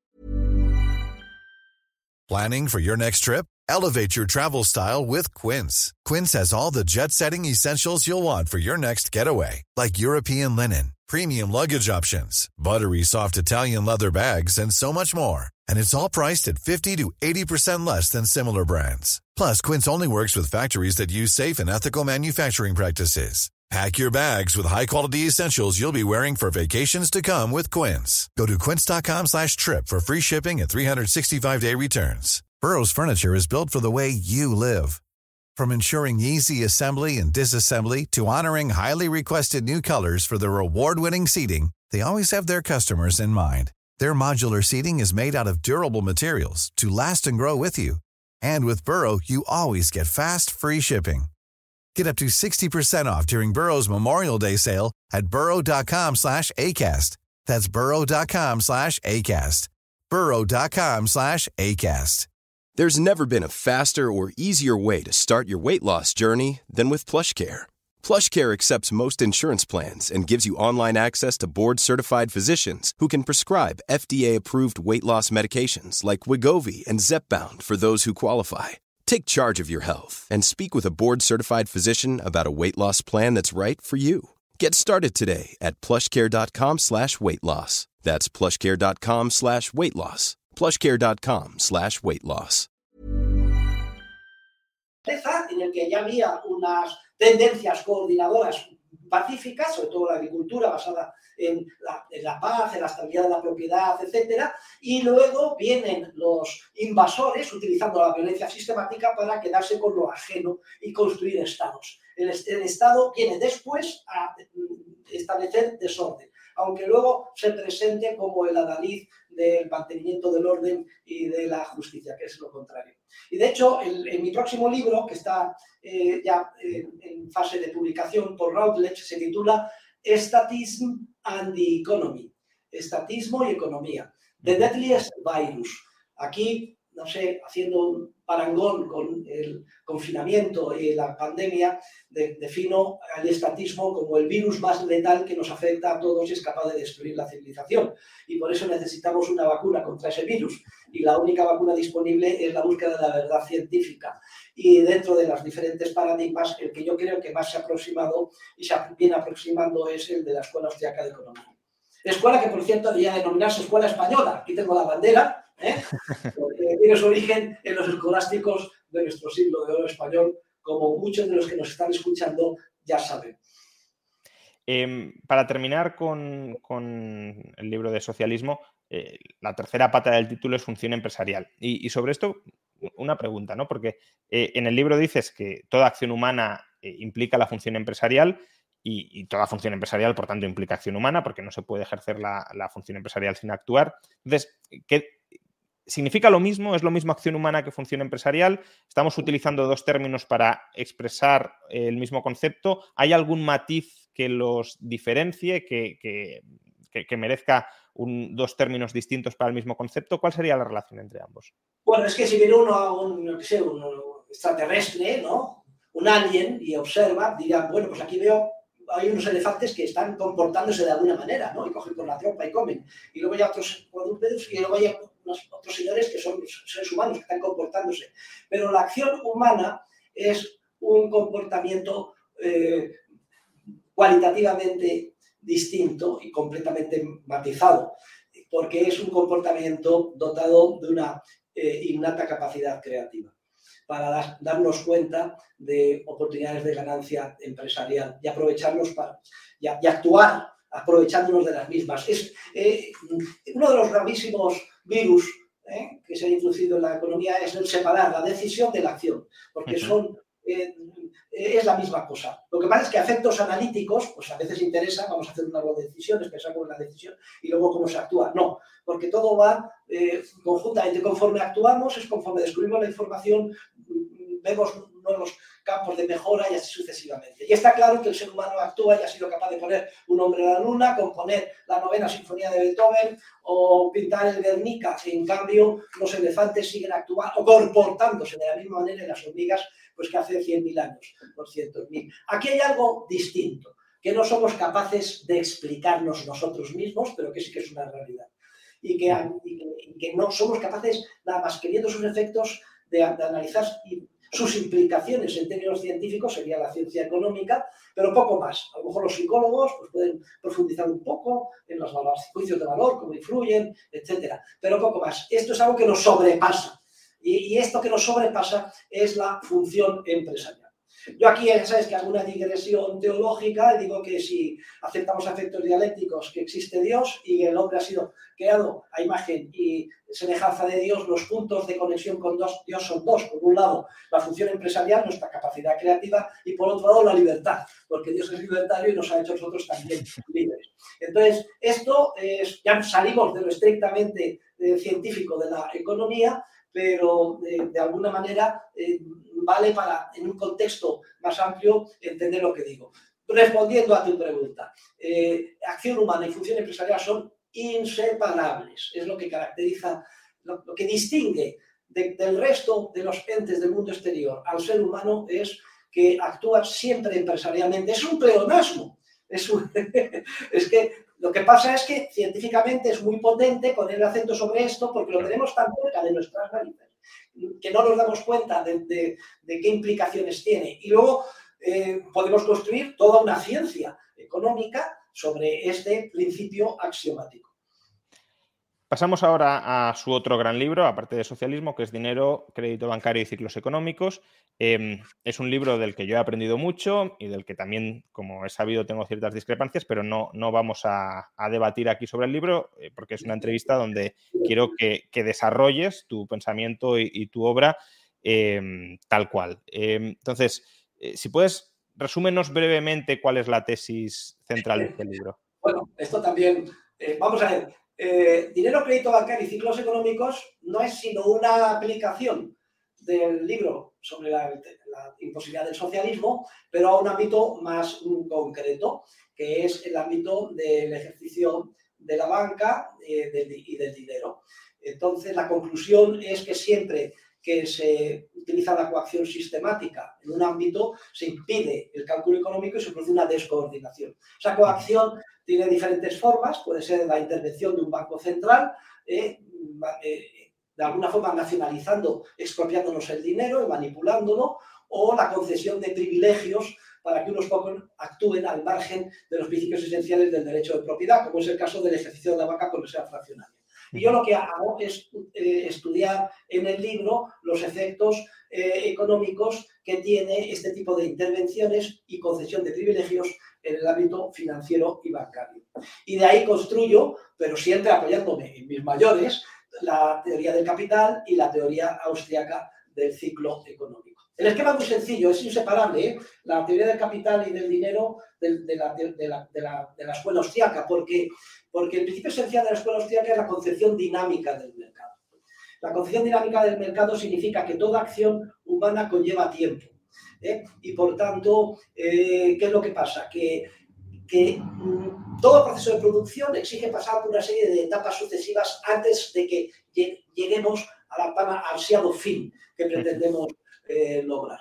De aquí se deduce, lógicamente, pues que cuanto antes se alcance el fin, mejor, porque lo que nos separa del tan fin es ese, ese, flujo temporal, que por cierto solo sentimos si actuamos. Si no actuamos, no existiría tiempo, existiría nada más el tiempo cronos, cronológico del mundo de la física, que es una analogía del movimiento, es el de Einstein, no tiene nada que ver con el tiempo eh, experimental cuyo fluir sentimos al vivir y actuar. Es, los griegos eran muy afortunados, pero tenían otro término para ese segundo concepto de tiempo, que es el término kairos. Kairos es el tiempo praxiológico de alguna manera. Y si eh, a igualdad de circunstancias preferimos conseguir nuestros fines cuanto antes, porque lo que nos separa de ellos es el tiempo, entonces ahí está el concepto de interés es decir, el ratio que hay entre nuestra valoración en relación con los bienes presentes y futuros a igualdad de circunstancias, y toda la teoría del capital que se construye, etc. Pero hay otra idea esencial en la concepción dinámica del mercado, es que solo es posible alcanzar el fin ahorrando, es decir, renunciando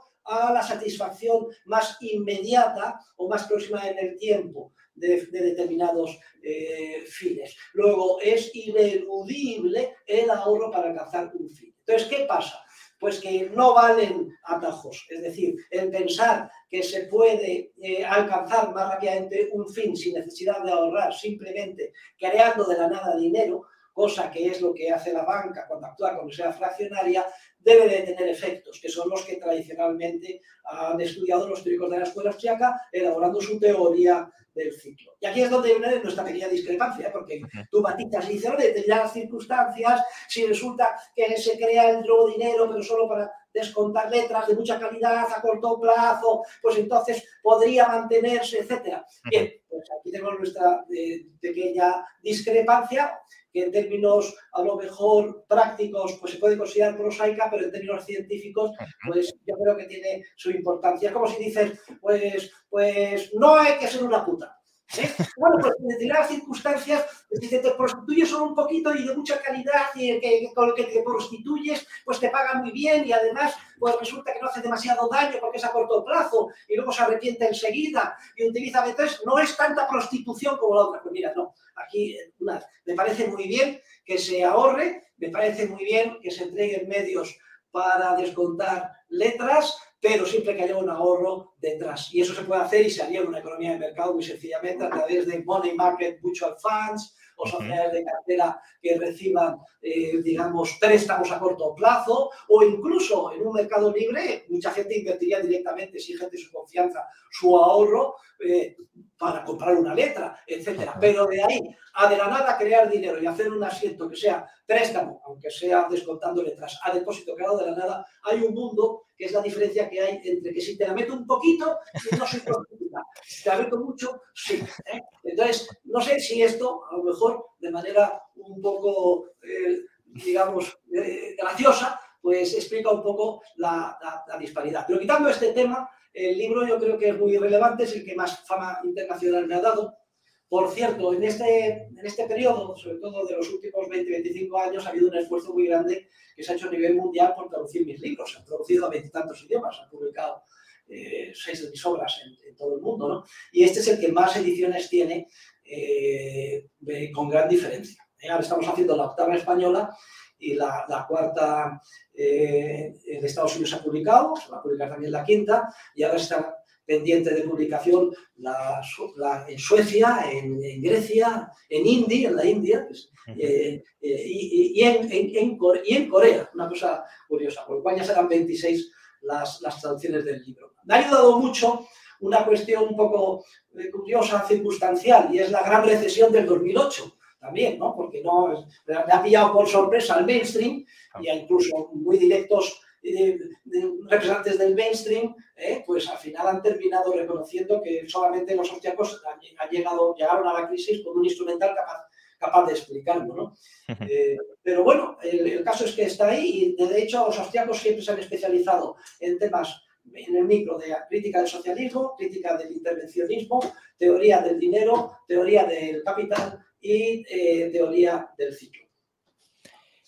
Eh, espero que no censuren la, entrevista en, YouTube por algoritmo, pero dejando esto de lado, eh, sí, bueno, la, discrepancia sería más, más amplia para, debatirla, pero quiero seguir con, el título del libro, ¿no? Un poco siguiendo el esquema anterior. Dinero, crédito bancario y ciclos económicos.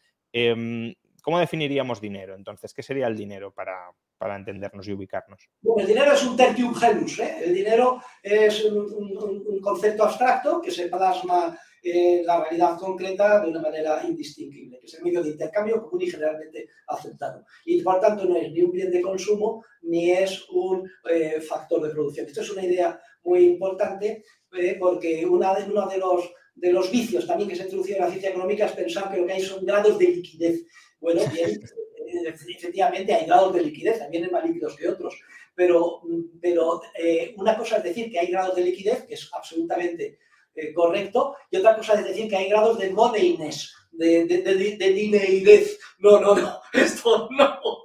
Una cosa puede ser más líquida que otra, pero solo hay una cosa absoluta, 100% siempre líquida, solamente que es el dinero, y lo demás son cuentos. Lo eso del grado de... Y ahí, ahí han, tenido, han dado ese, ese eh, digamos, eh, eh, error, lo han cometido, pues, por ejemplo, el propio Hayek, ¿no? en, alguna de sus obras tardías, etcétera. O sea que aquí lo importante es aclarar los conceptos y el dinero es, es, es, no es una diferencia de grado, es que es cualitativamente distinto. O si queréis decir es que es una diferencia de grado tan grande que lo hace absolutamente distinto del resto de los bienes que son, digamos, muy líquidos, por decirlo de alguna manera. Y, Así es como yo lo interpreto, pero como es lógico, hay doctores que tienen la iglesia y hay otros que lo interpretan de otra manera distinta y entonces hay, grados de prostitución. Se mete todo de prostituta, se mete todo, tres cuartos de prostituta, viene un poquitito, esto es una mini prostituta. ¿eh? Bueno, es una, es, una, es, una, analogía jocosa, pero es para de alguna forma. Sí, para entenderlo. Em, y entonces, el dinero actual, el euro y el dólar, Em, ¿Serían dinero? ¿En qué se parece y en qué se diferencian del oro? ¿Es todo más o menos lo mismo?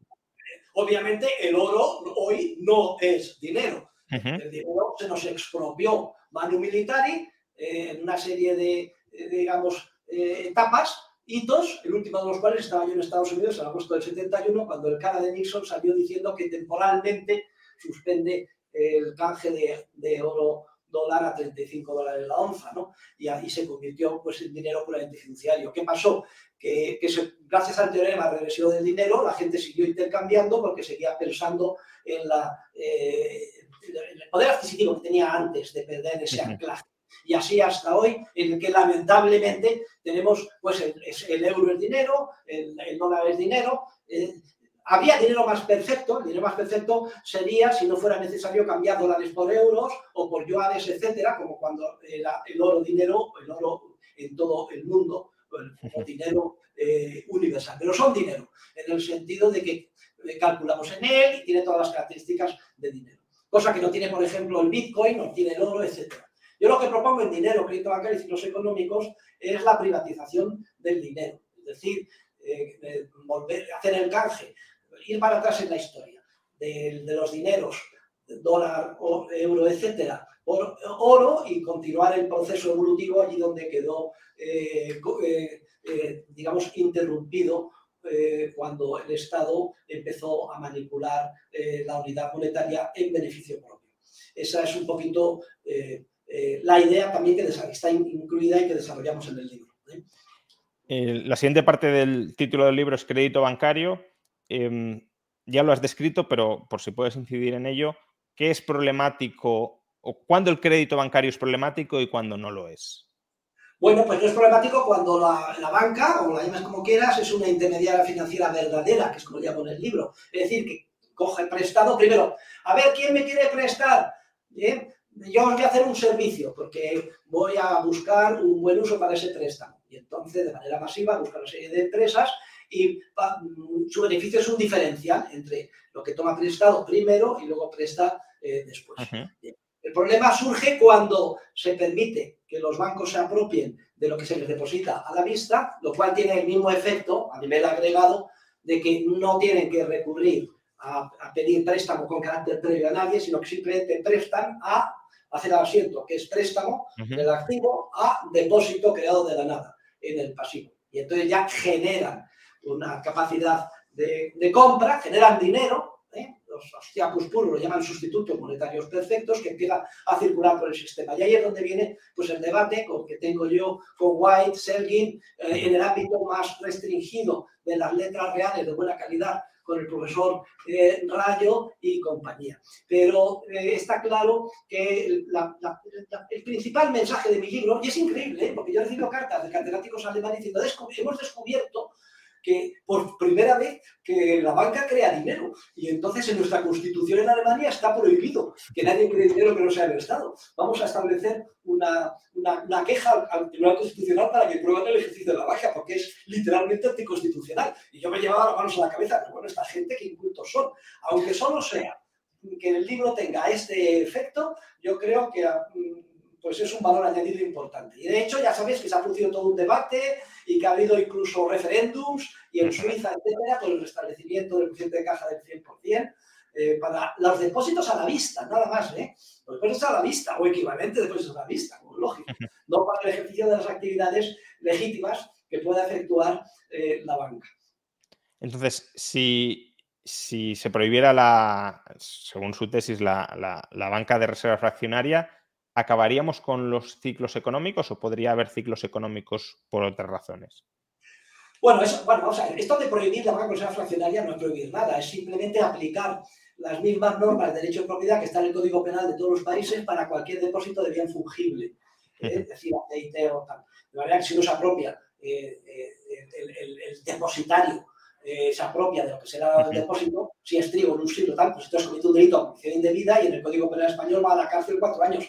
Solo hay una excepción, que son los banqueros, con los efectos pues, pues, que, pues que estamos viendo que se, producen, que se producen en cadena. Pero me estaba preguntando... Si, al abolir este... Ah, al, abolir, que si al abolir se desaparecerían los ciclos económicos. No, no, se, no, se, no se prohibiría, sino se aplicarían las mismas normas. Incluso, incluso, incluso, voy más allá, en una economía sin Estado no haría falta prohibir nada, porque en una economía narcocapitalista eh, habría diferentes agencias, cada una patrocinando un sistema jurídico en competencia unos con otros, y se supone que preponderarían siempre las honestas que defiendan el derecho de propiedad. Pero además no haría falta, porque es que hoy en día ya sabes que se vacía un banco apretando un botón a la velocidad de la luz. Y de hecho, eh, el Silicon Valley Bank fallido, eh, en un día, en una jornada laboral, perdió eh, desde las 9 de la mañana a 5 de la tarde a razón de millón de dólares al segundo, es decir, 45 mil millones de dólares. Como es lógico, en un mundo narcocapitalista y sin, intervención de nadie ni nada, es decir, cualquier banco que haya la menor duda de que no tiene en todo momento el 100% de lo depositado a la vista es vaciado la velocidad de la luz. Y me da lo mismo que los plazos sean 30 años, 20, 30, o 3 meses, 2 meses, un mes, porque todos los préstamos por debajo de un mes se consideran depósitos a la vista, si en la práctica no se piden. Pero bueno, el caso es que si volviéramos a los principios generales del derecho de propiedad, en relación con los depósitos a la vista, eliminaríamos los ciclos recurrentes de auge, burbuja y recesión que se producen con origen financiero. No quiere decir que se eliminaran todos los ciclos, porque cabe concebir circunstancias excepcionales donde se produzca una, un cambio muy grande de la preferencia temporal, por ejemplo, una pandemia ¿eh? que, que, paralice la economía, aunque lo de la pandemia ha sido un miniciclo. ¿eh? porque en realidad lo que se hizo fue parar el proceso productivo durante una serie de meses y luego como un horno que se apaga y se enciende. La mala inversión generalizada estrictamente por la pandemia fue cero. Otra cosa es que, quedara mala inversión previa pendiente de asimilar del ciclo anterior o que como consecuencia de la reacción de los bancos bajando los tipos a cero se generara mala inversión adicional, pero sobre todo en el ámbito de los incautos que invirtieron a largo plazo en renta fija o los private equity, por ejemplo, o alguna inversión medioambiental, etcétera. Pero el daño, eh, digamos, de esta pandemia ha sido realmente pequeño. Una catástrofe natural, pues es muy difícil que suceda en todo el mundo. Pues puede haber una tsunami aquí, pero no allá. Pero puede haber un ataque como eh, eh, decía el ínclito de Krugman, el ínclito de los keynesianos, la manera de solucionar las crisis que nos atacaran los extraterrestres, porque entonces se movilizaría la banda agregada y saldríamos de la crisis. Bueno, pues a buenas horas mangas verdes, ¿no? Ay, por Dios, lo que tiene uno que leer, especialmente escrito a veces por premios Nobel, ¿no? Bien, no se eliminarían todos los ciclos, pero la verdad es que mm, eliminaríamos los recurrentes y los ciclos graves, porque solo un proceso continuado de expansión y de burbuja puede generar una mala inversión tan grande como la que hemos visto, por ejemplo, en la Gran Depresión del 29 o en la Gran Recesión del 2008. Lo demás que quepa imaginar, pues una pandemia, algo más grave que la anterior pandemia, pues no, se me ocurre. O que caiga un meteorito en la Tierra, ¡bum! ¿Eh? No lo sé. Puede ser una guerra, una guerra, una, guerra mundial, por ejemplo. Sí, o antaño, o antaño las malas cosechas, cuando eran economías muy agrarias y demás, pero pero ciclos financieros no serían, serían suprimidos. Y, para terminar este capítulo de, dinero, em, ¿cabría, bueno, en términos misianos, emisión de medios fiduciarios, es decir, de deudas o de certificados a la vista que no estén respaldados al 100% por dinero? ¿Cabría que esto sucediera em, sin bancos. Lo digo porque en el título hablas de crédito bancario, pero imaginemos una economía donde suprimimos los bancos. ¿Podría haber reserva fraccionaria, el equivalente a reserva fraccionaria a través de otro tipo de instituciones o otro tipo de agentes económicos que también generaran los efectos que tú imputas a la reserva fraccionaria?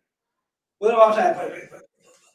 Cualquier cosa puede suceder y el futuro es ineradicablemente incierto. Y además, eh, uno, puede coger, inventarse un dinero, decir que no es nada, que es humo, decir que lo va a mandar, pero que además va a crecer de manera ilimitada, que solo va a haber 12 millones de unidades, y la gente puede ser tan idiota, entre comillas, que diga esto es cojonudo, y, y me lanzo y que al final se convierta en dinero. Todo es posible, pero muy poco probable. Me estaba refiriendo al, tema del Bitcoin. Al final lo que va a suceder con el Bitcoin, eh, con, con la tecnología blockchain, que viene además del sector privado eh, y de las monedas digitales es que, como siempre, se lo va a apropiar del Estado, nos va a meter un euro digital y va a ser, vamos a tener el hipergran hermano eh, eh, persiguiéndonos. ¿no? No, en una sociedad puramente libre, yo creo que la posibilidad de que eso suceda pues serían lunas. Y, y, además, si hay alguna desviación en ese sentido, se solucionaría sobre la marcha porque el ímpetu empresarial, la capacidad de coordinación es tremenda, de manera que eh, aquellos actos de ingenio, de, innovación eh, sobre principios esenciales del derecho, de nuevos derechos de propiedad, nuevos tipos de familia, nuevos contratos financieros, etcétera, bueno, hay las innovaciones ahí eh, con gaseosa y que hay que tener mucho cuidado. Y si se producen inmediatamente, desaparece. Como uno, alguien puede pensar, uy, qué innovación se me ha ocurrido más grande, ¿no? Doña Valdomera, ¿qué es esto? Pues voy a coger y a una rentabilidad tremenda con el dinero que me entregue. O sea, locura, estafa piramidal. Pero en un principio, los estafadores piramidales no pensaron que eran estafadores ni criminales. Jamás. Pensaron que habían descubierto el hiperbitcoin, que habían solucionado y que estaban haciendo una labor social tremenda y buenísima en el mundo. Pero afortunadamente, la naturaleza del ser humano al final se impone. Unos en cooperación con otros, eh, tenemos unos principios esenciales y las aguas siempre vuelven a su cauce. No, había pensado preguntarte por Bitcoin, pero como te has mostrado tan crítico, pues me interesa. ¿qué, perspectiva, aficionados al Bitcoin. ¿Qué perspectiva pues tienes o qué análisis eh, económico monetario haces del, del Bitcoin, del fenómeno Bitcoin? Hombre, es que el Bitcoin, eh, digamos que todos los amantes de la libertad tenemos el corazón con el Bitcoin, porque es una manera, de alguna forma, de, evitar la, persecución del Estado. E incluso, a lo mejor incluso de forrarse como activo financiero arriesgado, si es que se invierte en todo momento, y aquellos empresarios que han hecho dicen, hombre, pues las circunstancias actuales y teniendo en cuenta las crisis que hay, el temor y el deseo de que nos... y además como medio de pago y tal, pues entonces puede tener una demanda. Y entonces a lo mejor pues han forrado, si es que han vendido el Bitcoin eh, en el momento adecuado. Pero ahí, a convertirse en coin, hay un siglo. Mira, siempre que en un término se diga que es algo, es que no lo es. ¿eh? General de la ocupación y el dinero. Todo menos general. Democracia orgánica, ¿no? O democracia, justicia social. Pues no, no es justicia Bitcoin. Bitcoin no tiene nada. Porque para que fuera dinero, tendríamos que ser capaces de calcular directamente todos los de los bienes y servicios en los que actuamos en términos de Bitcoin. Y eso es imposible. Eso solo Dios podría hacerlo. Lo que hacemos siempre es calcular, primero lo pasamos a dólares o a euros y luego una vez que ya entendemos de qué va el asunto, ya tomamos decisiones. La prueba irrefutable de que el Bitcoin no es, ni además puede llegar a ser dinero. Solo podría llegar a ser dinero en una circunstancia haciendo ciencia ficción, ¿no? Imagínense que se produce la desaparición de la civilización del sistema monetario, volvemos a época de las cavernas, se reinicia todo el proceso evolutivo, entonces empezamos desde el oro, pues la plata, luego para otros y de pronto viene alguien porque se descubre una montaña de oro que hace que su poder adquisitivo caiga mucho, y entonces viene, bueno, voy a programar esto, y si entonces hay, hay un canje y se sabe puede calcular el poder adquisitivo, pues entonces a lo mejor podría seguir sucesivamente. Bien, posibilidad de que tal cosa ocurra, cero en mi, opinión. ¿eh? Aparte que aquellas personas que sean tan meticulosas, que piensen que los precios son rígidos a la baja y que la base monetaria tiene que ser flexible, limitado, coño, con programa el número de unidades de Bitcoin, coño, papá que va con dos, ¿no? Bueno, con, medios fiduciarios, pero bueno, ese es otro debate. Eh, pasemos al, pasemos al último. Se pueden hacer medios fiduciarios con Bitcoin. Sí, sí, claro, claro, claro. FTX y compañía, que recibían Bitcoins y luego prestaban y ampliaban con medios fiduciarios de Bitcoin. Pero sin, pero sin letras, pero bueno, eh, no nos metamos en un debate. Eh, vamos al, al, último bloque, que es un bloque más, más eh, miscelánea, ¿no? Eh, más, Pero que, tenemos, que también dar, tenemos también dar un poco de animación a esto y que se diviertan los que nos están escuchando. Sí, no, por supuesto, por esto es aburridísimo. No te va a seguir la entrevista durante una hora y media. Vamos, yo, creo que, yo creo que la va a seguir mucha gente con, con mucho interés porque lo que está contando, eh, estemos a favor o en contra, es interesante. Además. te vas a quedar con 500 como mucho. No, no, no. yo creo que subiremos unos pocos más. Eh, Has, mencionado eh, cuando, cuando criticabas la reserva fraccionaria eh, que siempre que de alguna manera se socavan los principios tradicionales del derecho, eh, se siguen consecuencias adversas y que por tanto, de alguna manera, la tradición es, una, es uno de los enfoques a, a, seguir. Pero antes también has mencionado que hay otros dos enfoques a tener en cuenta cuando analizamos un fenómeno social. ¿Nos podrías resumir esta tesis tuya tan, tan original de los tres enfoques?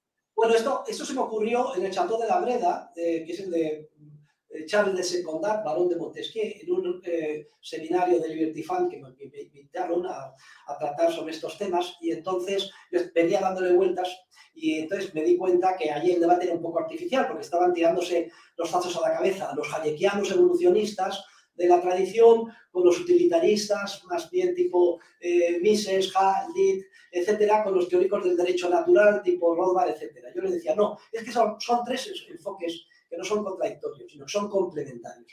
De manera que cada uno de ellos, de alguna forma, sirve para limar los excesos y posibles peligros de los otros dos. Y si tú, eh, como resultado de tu análisis científico y teórico, en el ámbito incluso utilitarista, en el sentido más laxo de la palabra, no en el sentido de enzamita, de cálculo de costes y beneficios, ves una determinada conclusión. Si ves, por otro lado, que el proceso eh, evolutivo, por ejemplo, de derecho de propiedad o de las instituciones sociales, han ido, ha ido por esa misma línea, o cuando no ha ido, se han producido consecuencias muy negativas. Eh, eh, y desde el punto de vista de los principios del comportamiento humano, lo que sería la ética, tanto la ética social como la ética más estrictamente personal, pues también eh, apunta en esa misma dirección. Si, si de, desde las tres perspectivas te apunta a la misma dirección, entonces puedes estar dentro de lo que humanamente sea posible, eh, tranquilo o seguro de que te, te vas aproximando a la verdad científica. Si por el contrario la conclusión de la teoría se da de bruces con lo que tú eh, analizas que se ha producido como resultado de la evolución histórica o con un principio ético o al revés, construyes una ética en abstracto que resulta que hace aguas por todos lados desde el punto de vista teórico o evolutivo, o a su vez ves un resultado evolutivo y dices, joder, pues el Estado es un resultado evolutivo y, y Hitler fue resultado de una evolución, lo podemos aceptar pero se da de bruces con el análisis teórico y con el análisis ético, entonces tienes que replegarte, se entiende como una luz roja, decir, pues vamos a estudiar esto desde las tres perspectivas porque algo falla. ¿eh? Y, yo creo que como heurística, como metodología para la investigación y la aproximación de los problemas sociales, es, es, muy útil y siempre recomiendo a mis alumnos y especialmente a los que hacen tesis doctorales que, aunque pongan el acento en alguno de estos enfoques, no olviden nunca los otros dos, porque siempre enriquecerá mucho el argumento esencial del trabajo de investigación que, así, que hagan ellos. Y es lo que yo he intentado hacer, ¿eh? Eh, Dinero, Crédito, y Ciclos Económicos, en mi análisis sobre el socialismo, eh, etc. Eh, otra teoría eh, bastante, bueno, iba a decir reciente, pero los años es verdad que van pasando, pero una de sus últimas eh, teorías o ideas eh, más novedosas fue la teoría de la eficiencia dinámica, que además hasta cierto punto también combina con el enfoque, el triple enfoque anterior que, mencionabas. ¿Nos puedes resumir qué es eso de la eficiencia dinámica y en qué se diferencia de la eficiencia convencional tal cual se la entiende en economía o en el lenguaje coloquial? Bueno, la teoría de la eficiencia dinámica surge como trabajo de investigación para la cátedra ya había presentado y había quemado eh, la aplicación al ámbito del dinero y del socialismo, las anteriores oposiciones de profesor titular y tenía que hacer algo nuevo. Y también es resultado de una síntesis. Y yo me veía por todos lados siempre con la, la, la consabida eh, explicación en la universidad de la eficiencia parentiana y la eficiencia estática. Entonces, yo no quiero presumir de original en nada. No tengo ningún complejo de ser original. De hecho, a mi distinguido colega Georgino Hilsman le digo, Hilsman, eres fenomenal y aporta muchísimo, pero siempre que has querido ser, siempre que has querido ser original, has metido la pata. También te lo podría aplicar a ti o a cualquiera. Hay que tener mucho cuidado con lo de ser original. Pero sí se puede aportar algo de valor eh, con una labor de síntesis en la que se digamos, eh, se aclaren cómo unas posturas apoyan en otras y se refuercen. Y eso es lo que yo hice en mi teoría de la eficiencia dinámica. La eficiencia dinámica es una eficiencia basada en la creatividad empresarial. De manera que eh, es un, es un enfoque que permite enjuiciar como más o menos eficiente dinámicamente mm, un sistema, un sistema eh, una organización social, una empresa, una universidad, o, cualquier acción humana en términos de, la, de cómo impulsa la creatividad y la coordinación, que son las dos caras de la misma moneda. De manera que ya lo relevante no es si estás o no en, los puntos de la curva de posibilidades máximas de producción, que serían los Pareto eficientes, ¿eh? y que luego se elegiría la intersección con la curva de llamada de bienestar social de Samuelson y este tipo de locuras. No, lo importante, eso es irrelevante, otras cosas porque no existe, nadie puede llegar a hacer con ese conocimiento, no está centralizado de ninguna forma. Lo relevante es si, se puede impulsar cada vez más hacia afuera esa curva porque se impulsa la creatividad. ¿Y cómo se impulsa la creatividad empresarial? ¿Y cómo se impulsa la coordinación que resulta de esa creatividad? Pues esto solo surge de un esquema eh, ético de comportamiento. Es decir, no es compatible con todos los esquemas concebibles de justicia, sino solo con aquel que respeta la propiedad privada y el intercambio voluntario.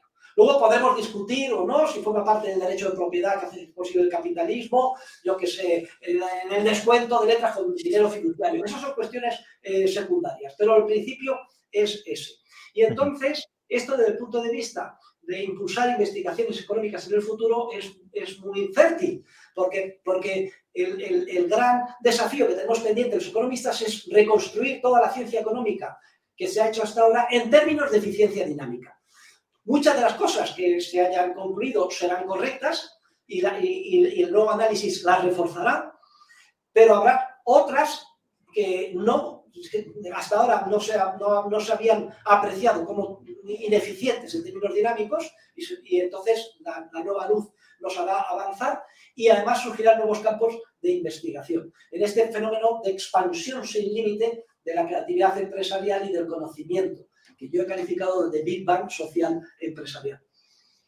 Em, vamos con otra de sus em, teorías o otro de sus artículos, este ya tiene más tiempo, eh, además, lo has mencionado antes, eh, cuando has hablado de Ignacio Villalonga, que era un nacionalista liberal. Entonces, uno de tus artículos es una defensa del nacionalismo liberal.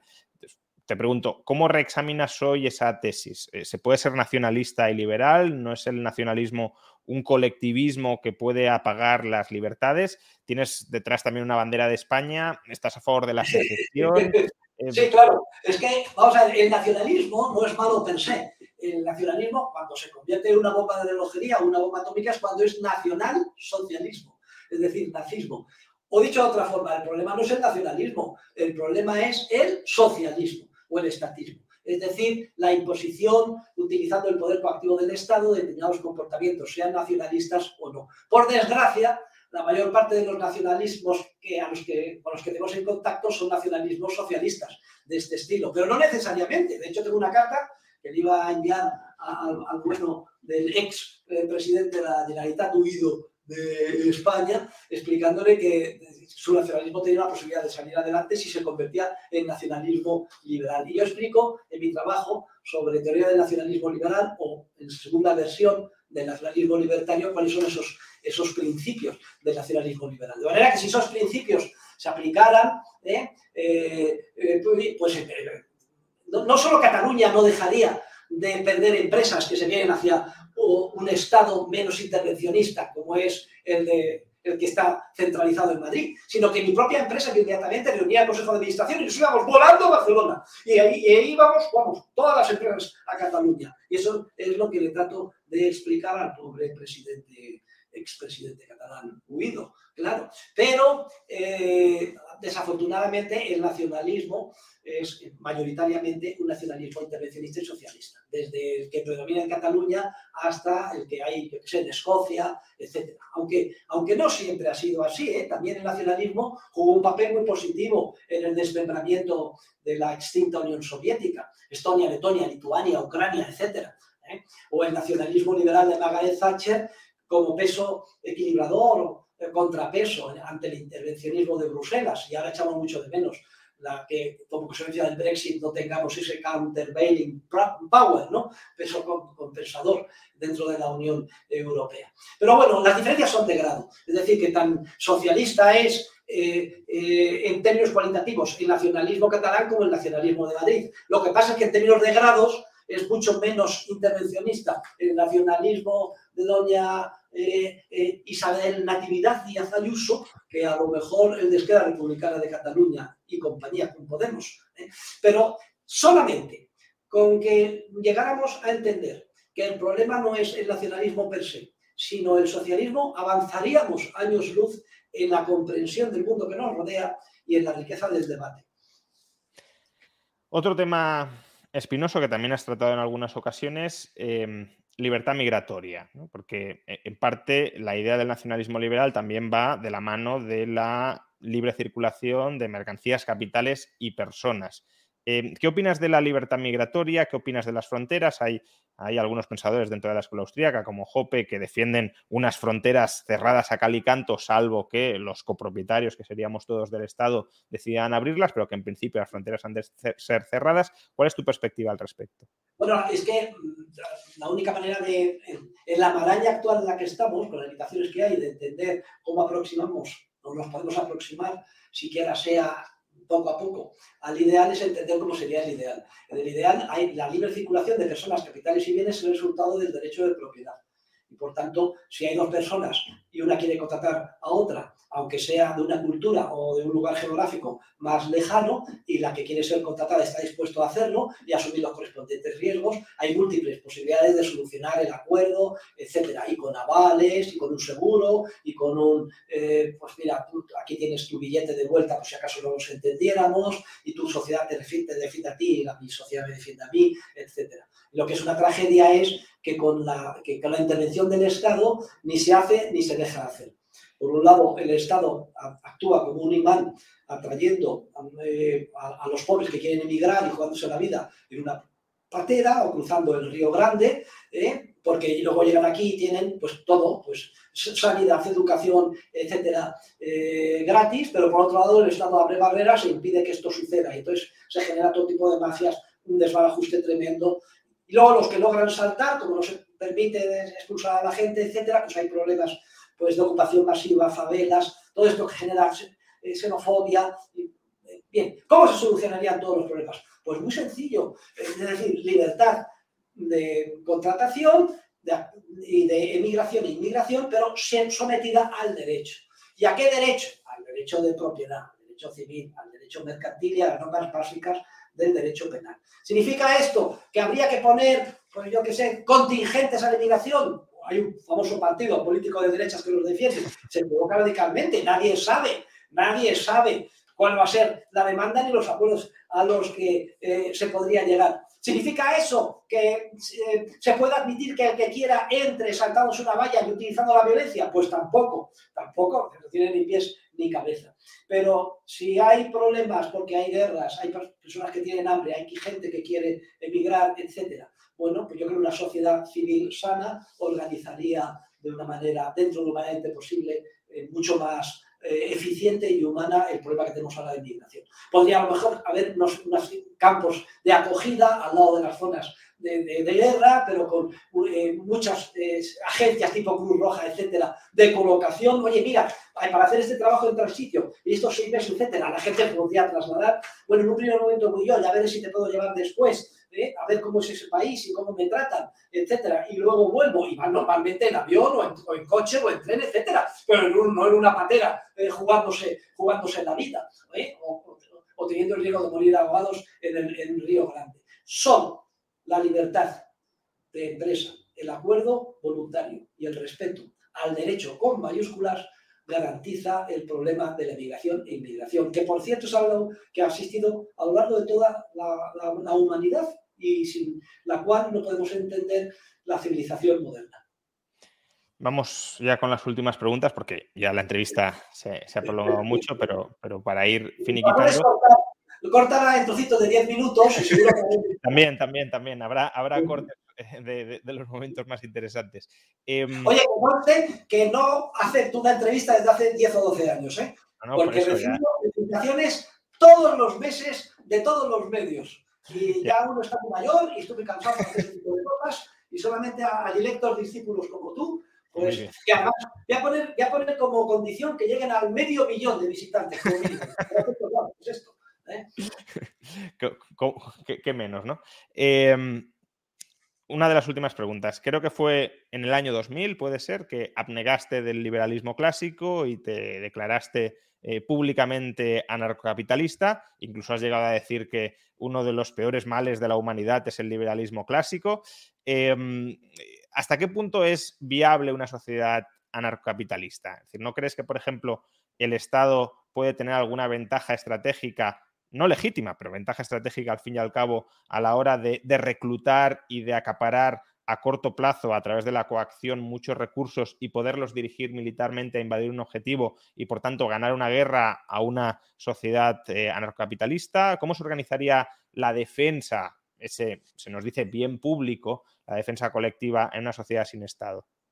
Bueno, vamos a ver, es que la sociedad sin Estado, yo no, muchas veces me han hecho esta pregunta, ¿cómo sería la sociedad sin Estado? No se sabe porque depende de una información empresarial que todavía no se ha creado, exige un proceso evolutivo. Sí es cierto que tenemos algunos hints, intuiciones, en determinados ámbitos de por dónde podrían ir los tiros y podemos escribir obras de ciencia ficción al respecto. Pero lo único que quiero decir es que una sociedad capitalista, pues siempre se dice como crítica, tenemos que mantener el Estado porque si no, otros estados, o lo hacemos todos o no vale, porque si un Estado nos, nos absorbería. Bueno, pero en una sociedad capitalista no hay, no hay, una capital que absorber. A lo mejor está mi casa que es muy buena y entonces entran y la racan entre varios o el barrio, pero yo mi oro lo tengo en la empresa del profesor Magus, que lo tiene en unas, en unas cuevas, en unos montes en Suiza, y entonces eso cómo lo van a hacer. O sea, y luego además resulta que pues yo puedo tener mi pequeño arsenal de armas también, porque luego además si me pilla mayor y digo, bueno, pues mira, hijos, y no vosotros y yo, pues si, me, si ataca, pues me voy a defender. Esto, la verdad es que si tú ves las fotografías de Hitler, de las divisiones de Hitler en Varsovia, los pobres niños judíos con las manos en alto, si hubieran tenido cada una de esas familias de judíos su rifle, no habría sido tan fácil. es el propio Estado el que genera un marco en el que autojustifica su propia existencia. Y yo lo que no tengo ninguna duda es que un sistema de anarquía de propiedad privada, de capitalismo libertario o de anarcocapitalismo es el, es el estado eh, más superior de civilización eh, humana que cabe concebir. Y por tanto, por eso he dedicado todo mi esfuerzo y ahora y lo seguiré dedicando mientras Dios me dé vida a dedicar todo mi esfuerzo a tratar de desmantelar el Estado como institución en el ámbito académico y el ámbito, como lógico, de las ideas, porque son las que mueven el mundo, como decía Mises. Bueno, y como decía Keynes también, esto es una de las cosas de Keynes que, acertó, ¿no? Que al final mm, los hombres prácticos suelen ser esclavos de algún economista difunto. La cuestión es que sean de un buen economista difunto y no de un mal economista difunto. Em, justamente sobre, sobre la academia y sobre las ideas te quería preguntar ahora. Em, eres claramente el, mayor representante de la escuela austríaca en España, probablemente también de, Hispanoamérica y desde luego uno de los más importantes del mundo. Eh, ¿Cómo valoras la situación eh, académica de la escuela austríaca ahora mismo? Y, por hacer o no hacer autocrítica, eh, ¿no crees que en ocasiones la escuela austríaca puede estar muy ensimismada, muy encerrada en sí mismo y no abrirse a dialogar o aprender de otros aportes valiosos que puedan tener otras escuelas? Bueno, yo lo que te he dicho antes, lo, que tenemos que ser es optimistas y luchar por la búsqueda de la verdad científica. Entonces, hay que hablar con todo el mundo y leer todos los libros, eso no hay ninguna duda. Lo que es cierto es que en el 99% de las veces te das cuenta ya desde la segunda página de qué flaquea. Y entonces, bueno, pues hay que tener mucha paciencia, el capital invertido es muy grande. Y luego yo daría una recomendación en el ámbito académico a todos los que nos escuchen. Si no vas contracorriente, algo falla. Esto en el ámbito académico y en, todos los ámbitos, ¿eh? personal, familiar, empresarial, etc. Siempre tenéis que ir contra corriente, porque si vais con el, el mainstream en cualquier ámbito, algo, algo va mal. Luego, cuando todo el mundo compre en bolsa, no sois idiotas, vosotros vendéis. Cuando todo el mundo venda en bolsa, haced lo contrario, Si todo el mundo se divorcia, se separa, vosotros no os divorciéis, os separéis de vuestros hijos. Y así sucesivamente. ¿eh? Y si todo el mundo pues, eh, considera que el estándar metodológico que tienes que poner en tu proyecto docente para ser eh, catedrático es la descripción del positivismo o una referencia a ensayos sobre economía positiva de Milton Friedman, pues, pues no lo pongas. Hay siempre, tenemos que ser una especie de Don Quijotes, luchando contra bolinos de, de viento que nos rodean en la búsqueda de la verdad científica, desfaciendo entuertos en el campo. Y esto es algo excitante, esto es algo que de verdad, os digo por experiencia propia, no solo os produce una realización personal, sino da una, tranquilidad, una alegría, sobre todo en el fluir vital de cada día, inmensa.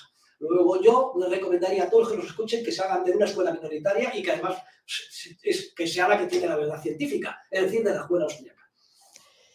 Vamos con la última pregunta. Em, por, mirar al futuro, eh, tienes 66 años, vas a cumplir 67. Mises escribió La acción humana con 68, por tanto, eh, todavía tienes muchos años fructíferos o potencialmente fructíferos por delante.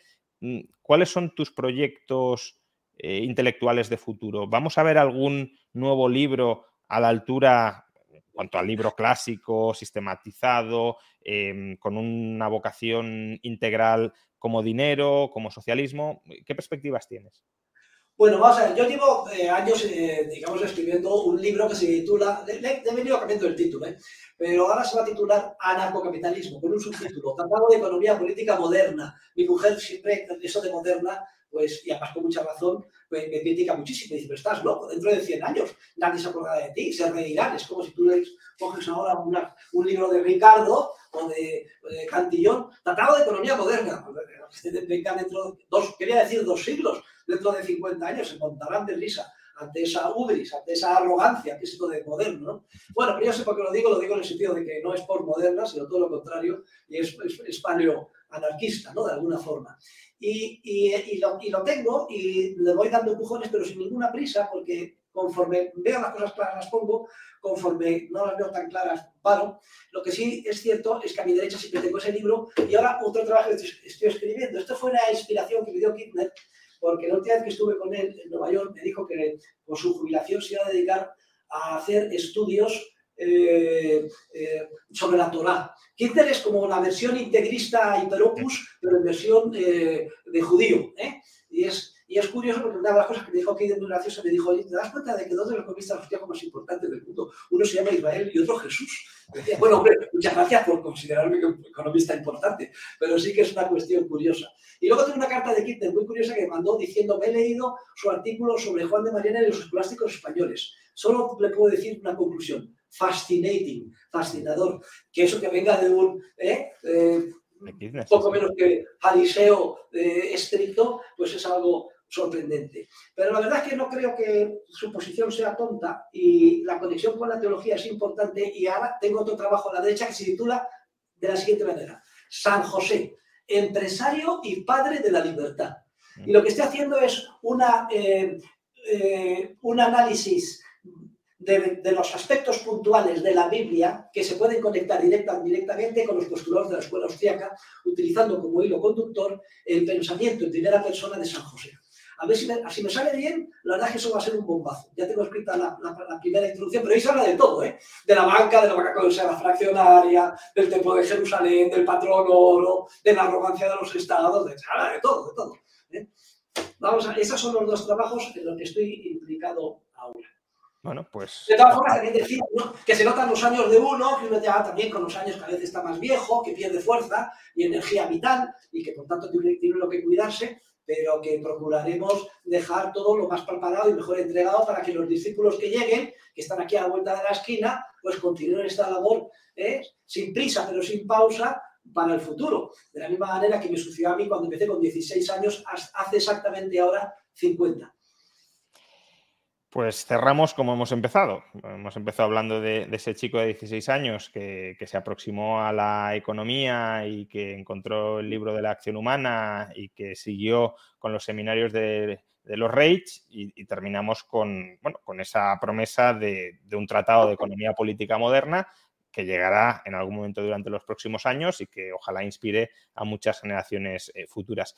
Eh, muchísimas gracias, Jesús, por, bueno, por todo, pero, pero por esta entrevista, que ya tú mismo has dicho que no la sueles conceder, o sea que también gracias eh, por eso. creo que ha sido una entrevista muy, muy interesante. Em, muchas de las cosas que has comentado, algunos obviamente porque te hemos leído, hemos convivido contigo mucho tiempo, pues ya la sabíamos, pero creo que puede haber eh, mucha audiencia que, te conociera, pero no conociera muchas cosas, o incluso que no te conociera y ahora sí te conozca, y, espero que, sirva para que tu figura y tu obra, eh, con sus aciertos y sus errores, si los hay, pero también llegue a, la, máxima, a la máxima cantidad de gente posible. Eh, muchísimas gracias, Jesús, por, por la bueno, pues gracias a ti, Juan Ramón, y que sigas trabajando.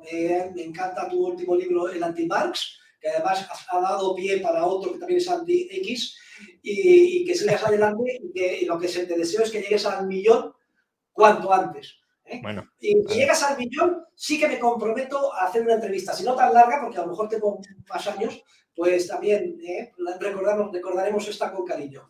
Muchas gracias a todos y les deseo a todos lo mejor, especialmente a Juan Ramón Rayo. Muchas gracias, Jesús. Hasta otra. Hey, it's Danny Pellegrino from Everything Iconic. Ready to upgrade your style game without blowing your budget? Check out Quince. They've got all the good stuff shirts and polos, activewear, and fine leather goods, all at 50 to 80% less than other high end brands. And the best part? They're all about safe, ethical, and responsible manufacturing. Get that luxury vibe without the luxury price tag. Hit up quince.com slash upgrade for free shipping and 365 day returns on your next order. That's quince.com slash upgrade.